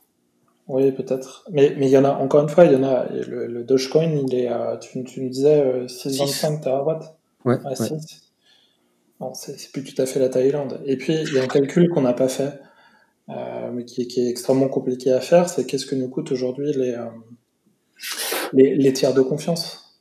Alors à différents niveaux, euh, combien ça nous coûte le, le, le système bancaire à, l'échelle à l'échelle mondiale? Ouais, c'est compliqué à faire. Alors après, tout à l'heure, dans les chiffres que je donnais, je sais pas comment ils l'ont calculé, faudrait, faudrait creuser, mais ils te donnent un équivalent en transaction euh, Visa. On te ouais. dit une transaction euh, Bitcoin, ça représente 2,6 millions de transactions Visa. Donc ça veut dire a priori que le système bancaire, euh, il est plus vertueux interbancaire, Visa, etc., il est 2,6 fois, enfin 2,6 millions fois plus efficace que le Bitcoin. D'accord. D'un point de vue énergétique. Ouais, je suis d'accord. Mais on dit depuis le début que de toute façon, Bitcoin, il est euh, écologiquement, euh, euh, économique, enfin économiquement non viable aussi. Euh, enfin, qu'il avait, euh, c'est le premier, c'est le, le, le, premier papier qui est sorti, la première blockchain qui est, enfin le. c'est d'ailleurs pour ça qu'il s'est cash peer-to-peer qui est sorti. C'est d'ailleurs pour ça qu'il s'est créé plein d'alternatives, justement, parce qu'elle n'était était pas satisfaisante déjà au départ. Donc, euh... ouais, moi, moi, moi, je suis curieux vraiment en, en, se projetant et en imaginant qu'à un moment, on va arriver à sortir une blockchain euh, avec efficace. un consensus euh, efficace, de voir si on ne peut pas euh, éclater euh, l'ensemble de systèmes de, de, de, tiers intermédiaires qui existent, ou une grosse partie en tout cas. Notamment le gros banquier avec son cigare dans son fauteuil. D'accord, mais tu fais confiance. Tu fais confiance à qui? T'as un problème avec les banquiers Et justement, ce que, ce que, ce que je dis, c'est qu'aujourd'hui, je n'ai pas la réponse à ça. Je ne sais pas te dire si euh, on va trouver un, un, consensus qui, à un moment, euh, sera, sera le bon. Et, et... C'est pas une question technique, c'est une question philosophique. À qui tu fais confiance? Moi, moi aujourd'hui, tu fais confiance? alors, Moi, si je, fais, si je devais faire confiance aujourd'hui à quelqu'un, c'est aux ensembles des individus de la planète on ne fait pas tous confiance à la même chose. Mais moi, je, je, fais, je fais confiance à tous les individus de la planète. Donc tu fais confiance au fait que la majorité des individus de la planète ne sont pas des fraudeurs. Ils sont de bonne foi, ouais. La majorité des individus de la planète ne sont pas des fraudeurs. Ouais. Tu peux, tu Donc peux... ça, c'est du, du, proof of work. ben, peut-être peut-être aujourd'hui. Demain, est-ce qu'il y, y, a autre chose qui va émerger qui nous permettra de, de faire ça? À, à avec un, un bilan écologique qui, qui, tient la route C'est ça la, la, vraie question pour moi. Est-ce qu'on arrive à, trouver un consensus qui implique l'ensemble des individus de la planète? Et tous Parce qu'aujourd'hui, c'est pas le cas. Aujourd'hui, je suis pas sûr que le Bangladesh, euh, du fond de sa campagne, il ait, il ait une capacité à miner, par exemple. Donc je, je... pourrait. Mais si l'État lui fournissait, euh, tu vois, si l'État fournissait à, à, à chaque euh, individu un, ordinateur pour miner. L'idée, je pense qu'elle est, elle est là. On, est, on en est aux prémices. Hein. C'est euh, 2008, c'est tout jeune. Je, pense que l'idée de, départ et la cible qui doit apparaître, c'est celle-ci. C'est comment on trouve une, euh, une, ou des blockchains qui nous permettent de faire un peu tout et n'importe quoi, du, contrat, de, la, de, la, confidentialité, etc., autour d'une blockchain et qui, euh, qui coûte euh, pas grand-chose écologiquement. Ou, qui coûte moins que euh, tous les systèmes intermédiaires. Encore une fois, le gros banquier avec son cigare, etc., multiplié, enfin plus, plus le, notaire machin, plus le, euh, euh, la somme de tous les fonctionnaires de la planète, etc. Alors, on va reprendre l'exemple notarial de tout à l'heure. Est-ce que on est d'accord Est-ce que tu es d'accord, JB, pour dire que demain tu achètes une maison, tu fais confiance à l'État pour valider ton titre de propriété? Aujourd'hui? Oui, oui, bah, je n'ai pas d'autre. Euh, demain, demain. Ah, demain, je veux dire, avec un système idéal Oui. Euh, je pense pas, non, je le ferai pour. Euh, je le ferai probablement pour l'entrée mais une fois qu'elle est dans la blockchain, non, j'en ai plus besoin. J'ai besoin d'éventuellement. C'était pas, pas, ma question. Ah. Admettons que ça soit une blockchain.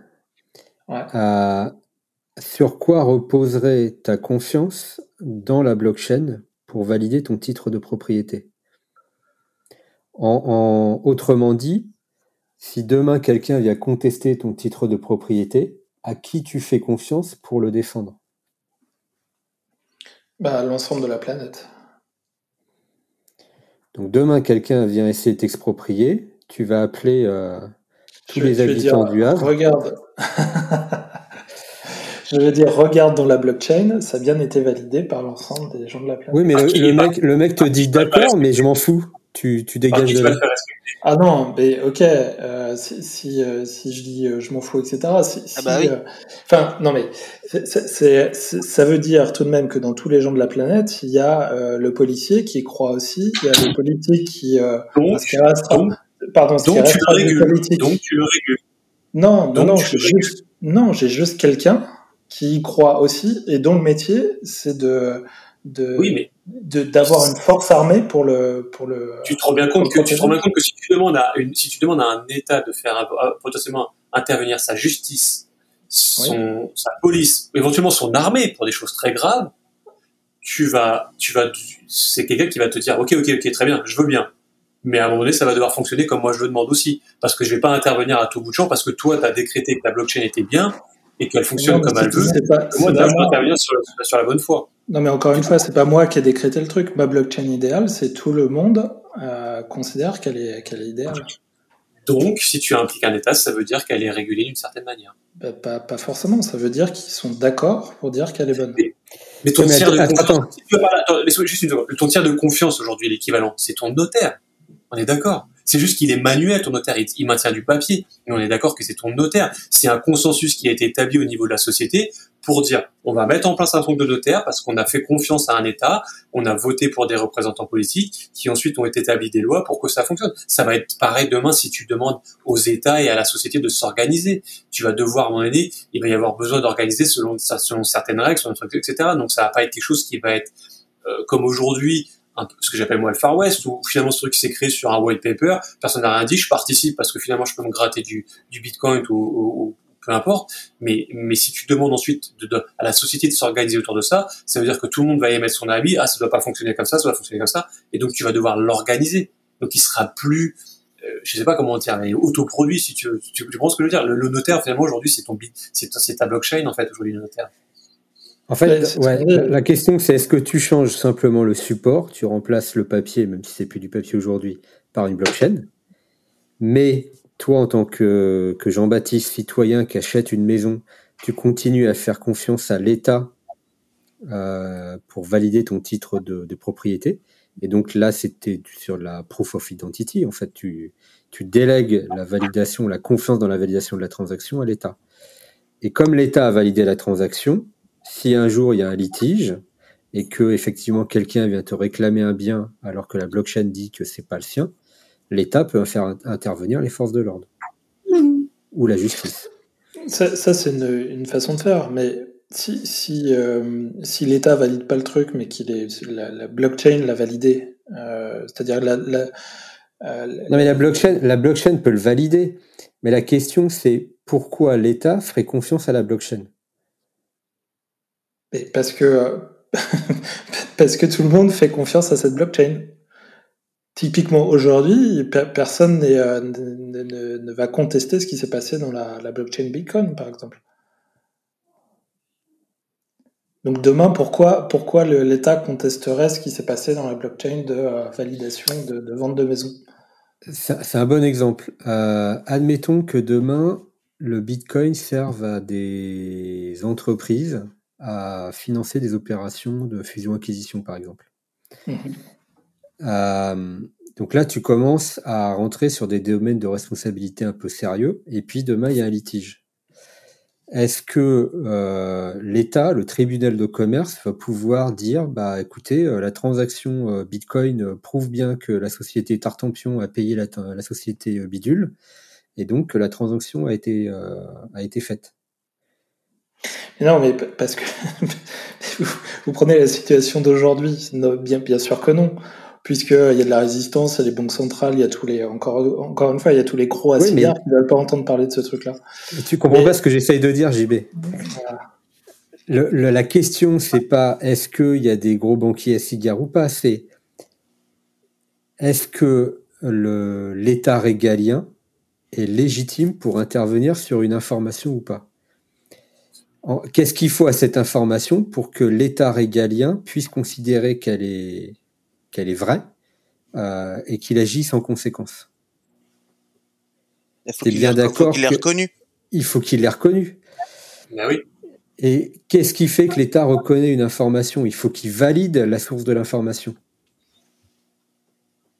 Donc soit il valide le processus de consensus, il valide, il entérine une bonne fois pour toutes le fait que le proof of work c'est magique et que Bitcoin c'est la source de vérité, soit il dit bah, bah moi pour valider la blockchain que vous me proposez, euh, j'appose mon coup de tampon à chaque transaction. Exactement. Ok. Et qu'est-ce qui, ok, qu'est-ce qui empêcherait un jour un État de dire celle-là je la reconnais? Absolument rien. La question c'est par quel moyen je la reconnais? Je la reconnais. Je la reconnais parce que tout le monde, c'est un système de de confiance distribuée basée sur du proof of work et je fais confiance dans ce système-là. Et je, pense fermement qu'un jour, jamais, jamais, jamais, au grand jamais, personne ne tentera une attaque des 51% dessus. Ou est-ce que je fais confiance parce que c'est moi qui valide les transactions? Après, et après, il y a, y a un autre problème. Quand, je, je à mon exemple basique du notaire, parce que voilà, c'est un exemple concret et qui n'est pas financier on dit, on dit c'est pour un, un, un, moyen de confiance. C'est pour établir un moyen de confiance. Ok, ok. La question c'est, pour savoir si je dois remplacer mon notaire par ça, c'est est-ce que j'ai pas, est-ce que est-ce que j'ai perdu confiance en mon notaire? C'est-à-dire que si on prend la France aujourd'hui, est-ce que j'ai perdu en, confiance en mon système notarial qui reconnaît une transaction de maison, par exemple, qui, qui justifia de dire je vais investir tout ça et avoir cet impact écologique j'ai modifié tout mon système parce que pour, pour autre chose, est-ce qu'il y, y a, une vraie valeur? Est-ce que je vais résoudre un problème ou est-ce que je finalement je m'en crée un autre plutôt que de résoudre un problème? Bah, Ou est-ce que je, je, mets en place un système qui est plus efficace? En, en, quoi Plus efficace? En quoi? Parce que c'est plus rapide, parce que j'ai pas besoin de lui, parce que ma, ma maison, je peux, la, je peux la vendre en deux jours plutôt qu'en trois mois, parce que, euh, parce que, parce que, parce que que ça, parce que ça ne coûte pas euh, euh, 20 ou 10 ou Je suis, en- 20% de la transaction. que- moi, je suis entièrement d'accord avec ça, JB. Mais sauf que c'est pas la question. En fait, ce qu'on est en train de dire, c'est que tu pourrais remplacer les notaires par un registre euh, sur une blockchain. Mais le, le degré de confiance que tu apportes à ce registre-là, toi, en tant qu'acheteur ou vendeur, il dépend aussi du pouvoir de résolution. C'est-à-dire, qu'est-ce qui se passe en cas de, litige? Et qui intervient en cas de litige? Il n'y a pas les forces armées Bitcoin, ça n'existe pas à ma connaissance. Les tribunaux Bitcoin, ça n'existe pas à ma connaissance. Non, je suis d'accord. Mais si, si l'État, encore une fois, adhère à cette, euh, cette blockchain, en théorie, il est censé défendre l'intérêt du, du, du On est d'accord. Donc l'État, en fait, c'est ce que je dis depuis le début. Pour que l'État intervienne, il faut qu'il fasse confiance à la source de vérité, à la source de l'information.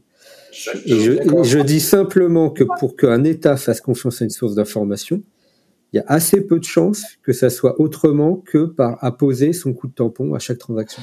D'accord, on est d'accord. Mais la question que tu m'as posée au départ, c'est comment ça devrait fonctionner dans l'idéal? Dans l'idéal, il pose pas de coup de tampon puisque l'État, c'est nous. C'est ce collectif d'humains qui est dans un pays. Ah, collectif. Ah, mais là, tu remets en cause. Euh, mais oui. Camarade. Ah, ah, ah, pardon, pardon, excusez-moi les mecs, on n'était pas sur le même, le même, le, le- le même poids de discussion.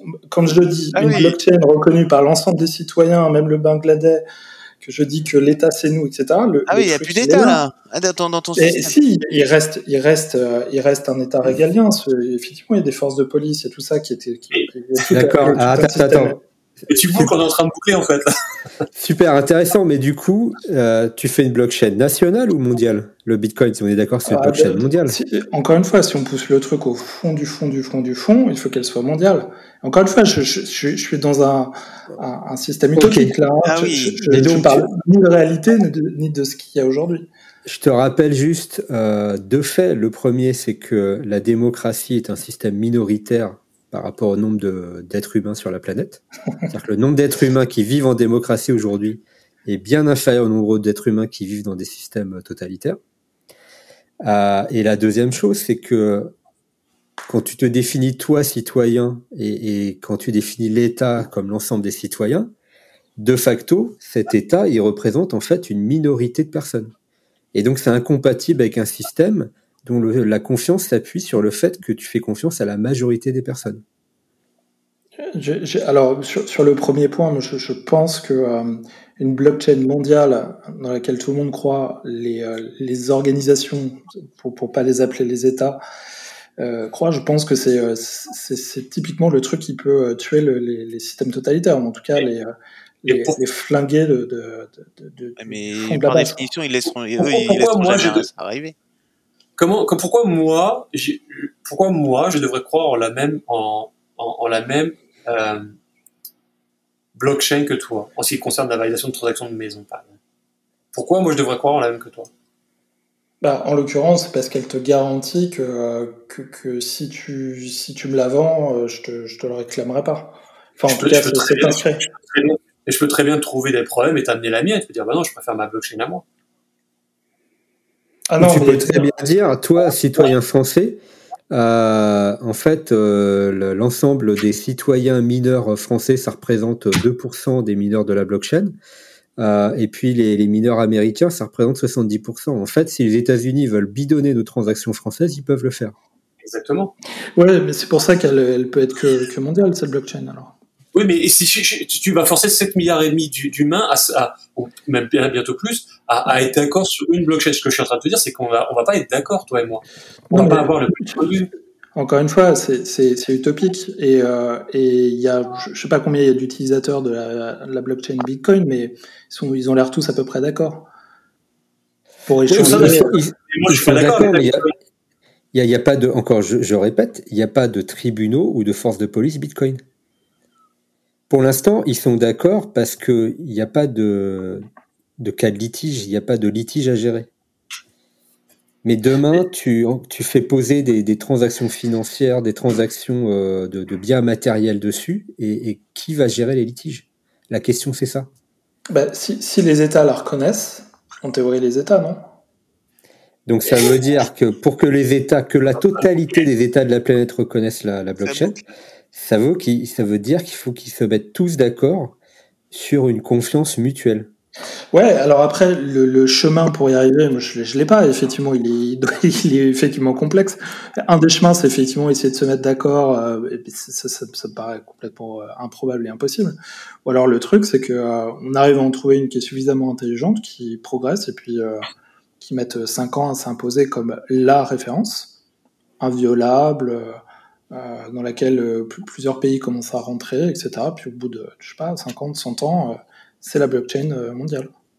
Donc il y a beaucoup encore de R&D à faire avant de, avant de rentrer en production. Non, je pense que le problème, encore une fois, il n'est pas technique. Ça veut dire, si, si je c'est- vais au raisonnement, ça veut dire qu'on a un, État mondial. Ouais, c'est ça, ouais. Ou, ou en tout cas, on a, ou en tout cas, on a un, un livre de compte mondial dans lequel obligé d'avoir un État mondial. T'es pas obligé d'avoir un État mondial. Tu, tu, tu gardes les États tels qu'ils sont aujourd'hui, Ouais. sauf que tu arrives à les mettre d'accord autour d'un autour d'un registre unique. Tu peux, Ouais, tu peux c'est ça. imaginer aujourd'hui, il y a eu une confiance entre guillemets qui s'est imposée par la par la force, par la force des choses, j'ai envie de dire, avec la avec les transactions mondiales qui se font en dollars. Donc ça veut dire que quelque part tous les États ont mis une certaine confiance dans le dollar. Mais on voit bien que ce qui se passe aujourd'hui d'un point de vue géopolitique, on voit bien que tout ça, ça, ça, ça- c'est chahuté parce que euh, parce que tu as des pays qui tentent de dire bah non, moi je veux plus communiquer en dollars, je veux communiquer en roubles. Bon, mais regarde, attends, je, vais prendre un exemple super simple. Euh, on est d'accord pour dire qu'aujourd'hui, tous les États de la planète reconnaissent, euh, en théorie, les, les traités internationaux et le découpage des frontières tel qu'il existe. Ouais. Et pourtant, ça n'a pas empêché un pays comme la Russie de dire non, en fait, l'Ukraine, ça n'existe pas, et donc je l'envahis. Ouais, mais justement, là, c'est là qu'est la beauté de la chose. Comme c'est inscrit dans la blockchain, là, la Russie, elle a zéro, euh, zéro Mais donc demain, la, la Russie te dira, mais la blockchain, en fait, Fuck. elle est bidonnée. Moi, j'y crois pas. Et toi, Ouais, sauf que là- t'as- tous les pays du monde qui vont lui dire, euh, qui vont lui déclarer la guerre, et puis c'est la guerre. euh, la C'est guerre. ce que, en fait, ce que j'essaie de, de t'expliquer, c'est que la valeur qu'a la confiance que tu mets dans la blockchain ne dépend que de la confiance que mettent les autres dans la blockchain. Et le problème, il n'est pas technique, il est que mettre tout le monde d'accord sur, euh, ou plutôt le fait que n'importe qui ait, ait confiance en n'importe qui d'autre est, est une utopie. Mais c'est bien ce que je vous dis. C'est ce que je vous dis. Ce que, ce que je vous dis, c'est que. Ça paraît dans- même pas dans- hyper réaliste dans son- ton, ton histoire. Non, peut-être. hyper confiance dans la réalité du truc. Ouais, je sais pas, mais je, je- je sais pas, mais je, moi j'imagine que les utopistes de la blockchain, ils ont, ils ont ces, euh, ces choses-là en tête. Moi, j'en fais partie. C'est en ça que je défends le, le, le truc. C'est qu'un un jour, on arrivera peut-être à, à, à unifier les, euh, les, euh, les, les façons de, de, de, de penser, ou en tout cas qu'on ait un, un référentiel commun qui soit euh, inviolable, partagé, euh, euh, défendu par tout le monde. C'est ça aussi, hein, ton histoire de, de frontières. Aujourd'hui, on est, on est un peu timide en, en Ukraine quand même. hein. Le, le jour où euh, Vlad il fait une connerie euh, et que c'est- c'est c'est pas tout à fait euh, la, la frontière qui était définie dans la, dans la blockchain, là, tous les États sont obligés d'intervenir. Bah oui. Mais c'est déjà le cas. Tout le monde reconnaît que la Russie a traversé les frontières et qu'ils n'avaient pas de légitimité pour le faire. Pas tout Ouais, à fait ceux tout le monde. qui, ceux- Pas- n'interviennent. Ok, ouais. pas tout à fait tout le monde, mais une grande partie de la planète. Pourquoi on l'empêche? On n'est pas intervenu militairement Parce qu'on sait que si on le fait, il lance ses missiles et il n'y a plus de planète. C'est la fin. Mais ben, oui, alors après, on peut. Donc on peut la, être- la limite, ta confiance s'arrête là où, où commence euh, en fait le, le pouvoir de coercition. Là où tu peux Ouais, ouais, alors après, on, on, on imagine, euh, on imagine une blockchain vraiment partagée. Moi, je suis pas sûr que tous les Russes, parce qu'ils ont le même pouvoir que, que tout le monde sur la planète sur cette blockchain, ne, ne réagissent pas. Tu vois, je, je pense que ça, ça pourrait aussi fondamentalement. Ou, ou encore une fois, tu parlais des États totalitaristes. Je suis pas sûr Là, je t'accorde le point. Je t'accorde le point. Tu dis grosso modo que la blockchain, tout le monde a accès à l'information et tu tues la, la propagande. tu, La tu tues la propagande, tu, tu, enfin, tu, tu génères un élan, euh, un élan citoyen, pour- probablement.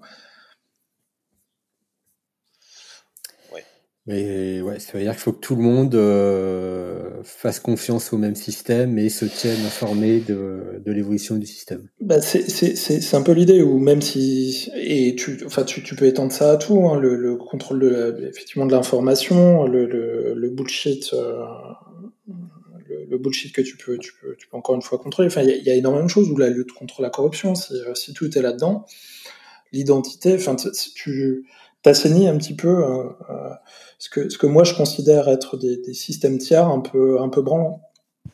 Les, les, tiers dont on parlait tout à l'heure, il y a quoi, il y a 25 000 bandes, euh, banques pardon, euh,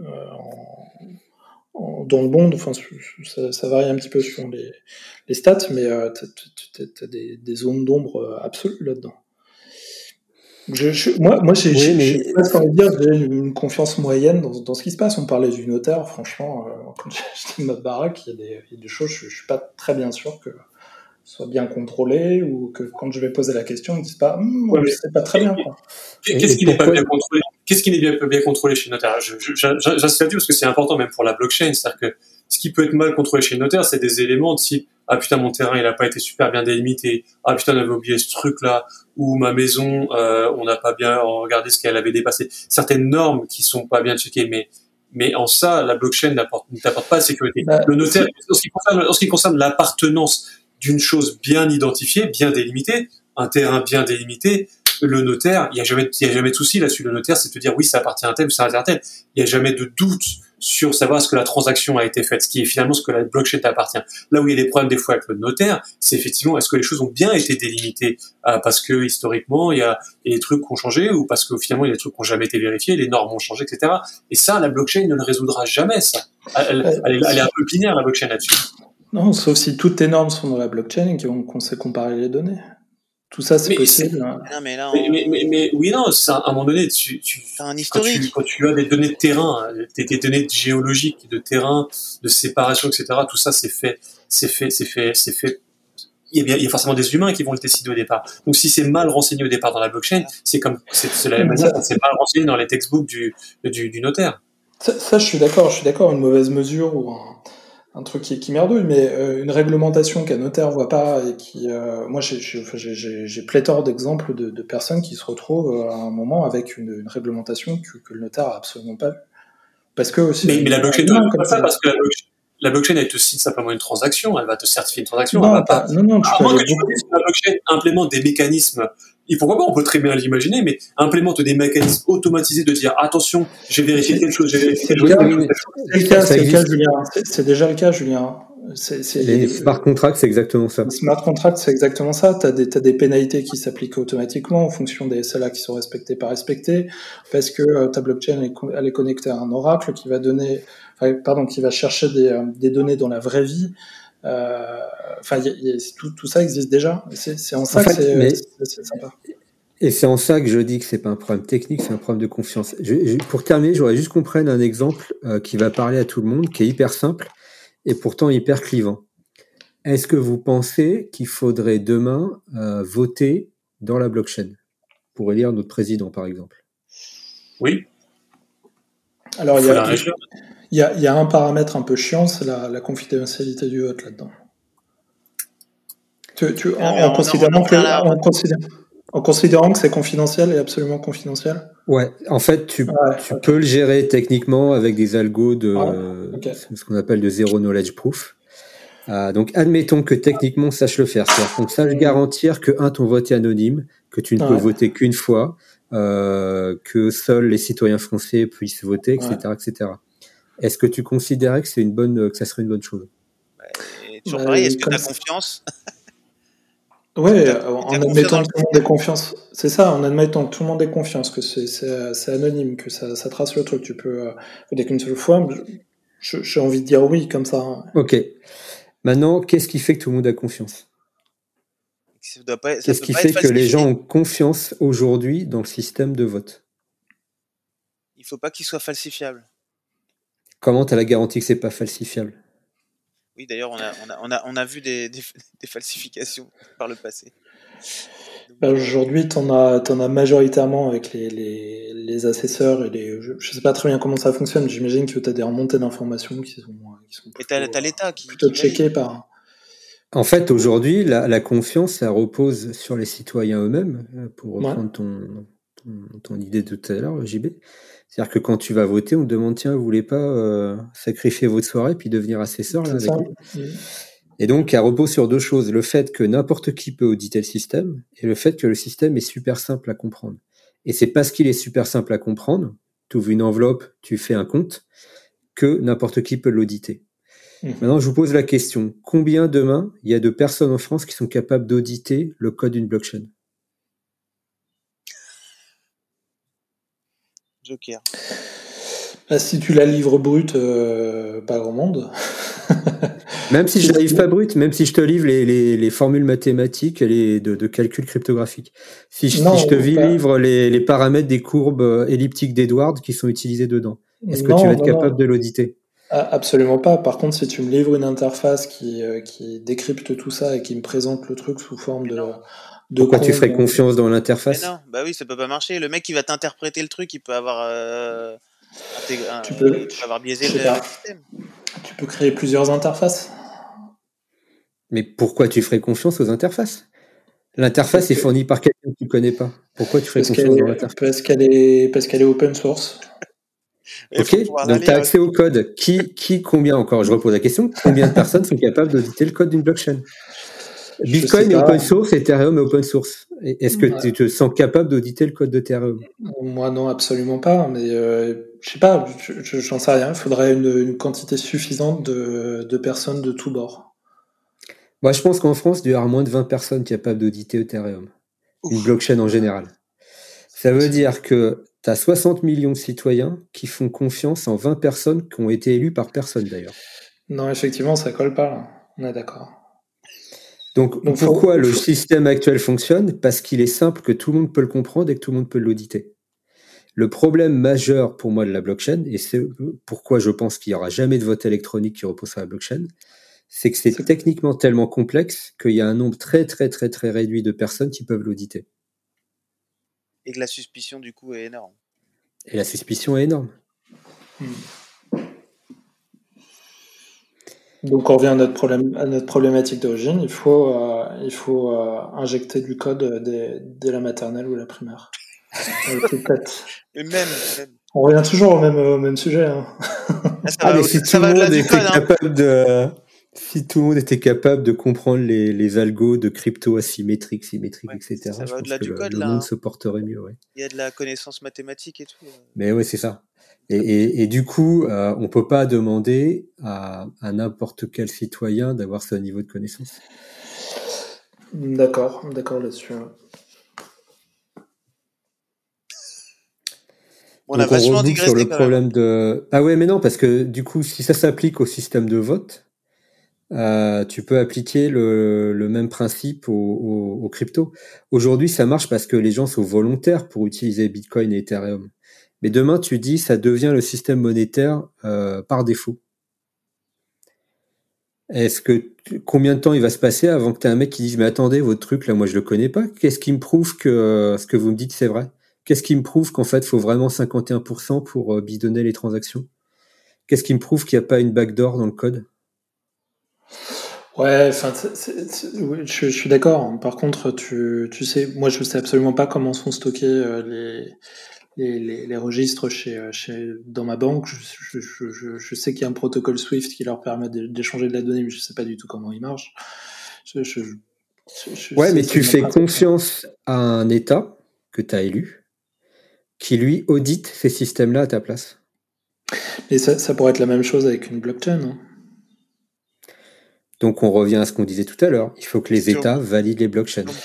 Ou qui, ou, qui, ou qui les auditent. Ça, ça, ça peut, ça peut à ça. Mais pour les auditer, le fait qu'ils les auditent n'a qu'un un intérêt que si tu fais confiance à l'État pour les auditer. Et, et, encore une fois, on pourrait avoir une blockchain mondiale validée par tous les humains de la planète et puis ensuite des, des audits réguliers de, ce qui se passe. Ça peut pas être validé par tous les humains de la planète, parce que pour le valider, pour l'auditer, il faut avoir les connaissances techniques. non, en tout cas, dans lequel tous les humains de la planète ont, confiance, ou suffisamment confiance. Donc il faut trouver des représentants dans lesquels tous les humains de la planète ont confiance.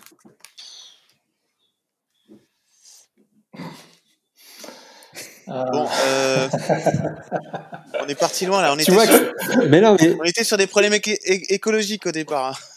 Oui, mais, mais du coup, on essaye de creuser le sujet. Et Euh, le, le problème fondamental de la blockchain, il n'est pas technique, il est, il humain, il est philosophique. C'est qu'un, c'est un système de confiance distribuée, mais cette confiance n'a de valeur, n'a que la valeur que tu lui accordes. Et la valeur que moi je lui accorde parce que je suis capable d'auditer le code va pas être la même valeur que quelqu'un qui est incapable de lire le code ou Ouais, de je- comprendre les principes mathématiques qui, euh, sur lesquels elle repose. Donc ça veut dire que tu, les gens qui sont pas capables de d'auditer le système délèguent leur confiance à des gens qui sont capables de l'auditer. Donc tu as une relation euh, transitive de confiance. Et, et en fait, la, la confiance de ces gens-là repose plus sur la blockchain, mais sur le sur les gens qui sont capables de l'auditer et qui leur disent oui c'est bon vous pouvez y aller. Et Donc c'est pas États distribué. Et donc, c'est pas distribué. Donc, le concept même de blockchain est illusoire.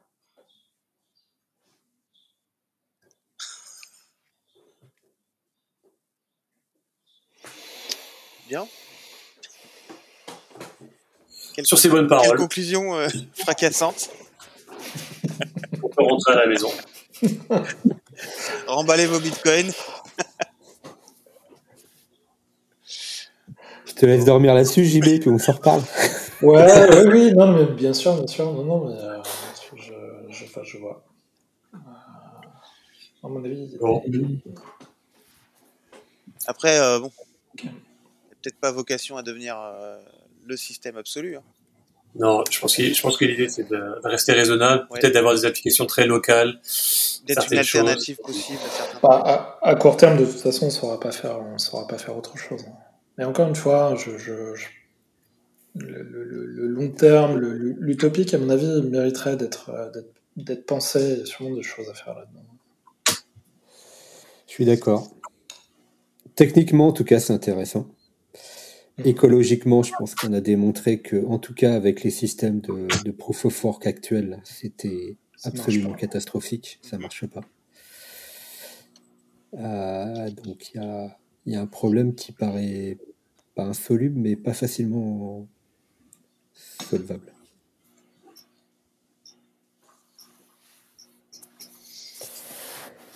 Bon, bah bien.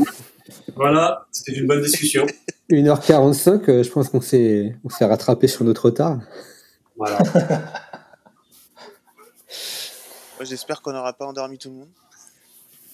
Non, je pense que c'était plutôt, plutôt intéressant. C'est creuser les, différents aspects de, la blockchain pour sinon voir euh, d'où part, d'où vient l'idée de départ, ce que ça va achever, effectivement un impact écologique versus, ok, est-ce que vraiment on achève le but, le but avoué, ou est-ce que finalement on est plus dans, dans l'ordre du fantasme et qu'il y a énormément de, finalement, de sujets philosophiques qui, qui ont, qui ont pas été abordés, que potentiellement on refuse d'aborder. Hein, je pense que c'était intéressant de se prendre. Ouais, et aujourd'hui, on les a pas abordés parce que c'est, pour moi en tout cas, le, la blockchain est un sujet essentiellement technique aujourd'hui. Et les gens qui s'y intéressent sont essentiellement des, des tech enthousiastes.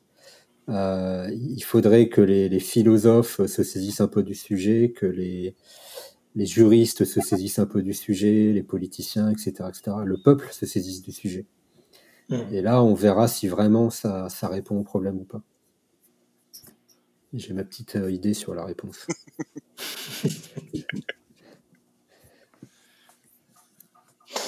Très bien. Bon, bah, sur ce, Eh bien, merci beaucoup, messieurs. Et puis, euh, bah, on essaie de se retrouver avant, avant 3 ou 4 mois. Il faudra qu'on trouve le, le sujet suivant. J'ai l'impression qu'on a un peu fait le tour là de, de la partie écolo, non? On y reviendra. Et euh, effectivement, faut, on va dériver sur d'autres sur d'autres thématiques. Mm, mm. Ça marche. Eh bien, merci. Et puis, bonne écoute à nos éditeurs. Au revoir à bientôt. tous. merci, au revoir. À bientôt. Salut. Bye.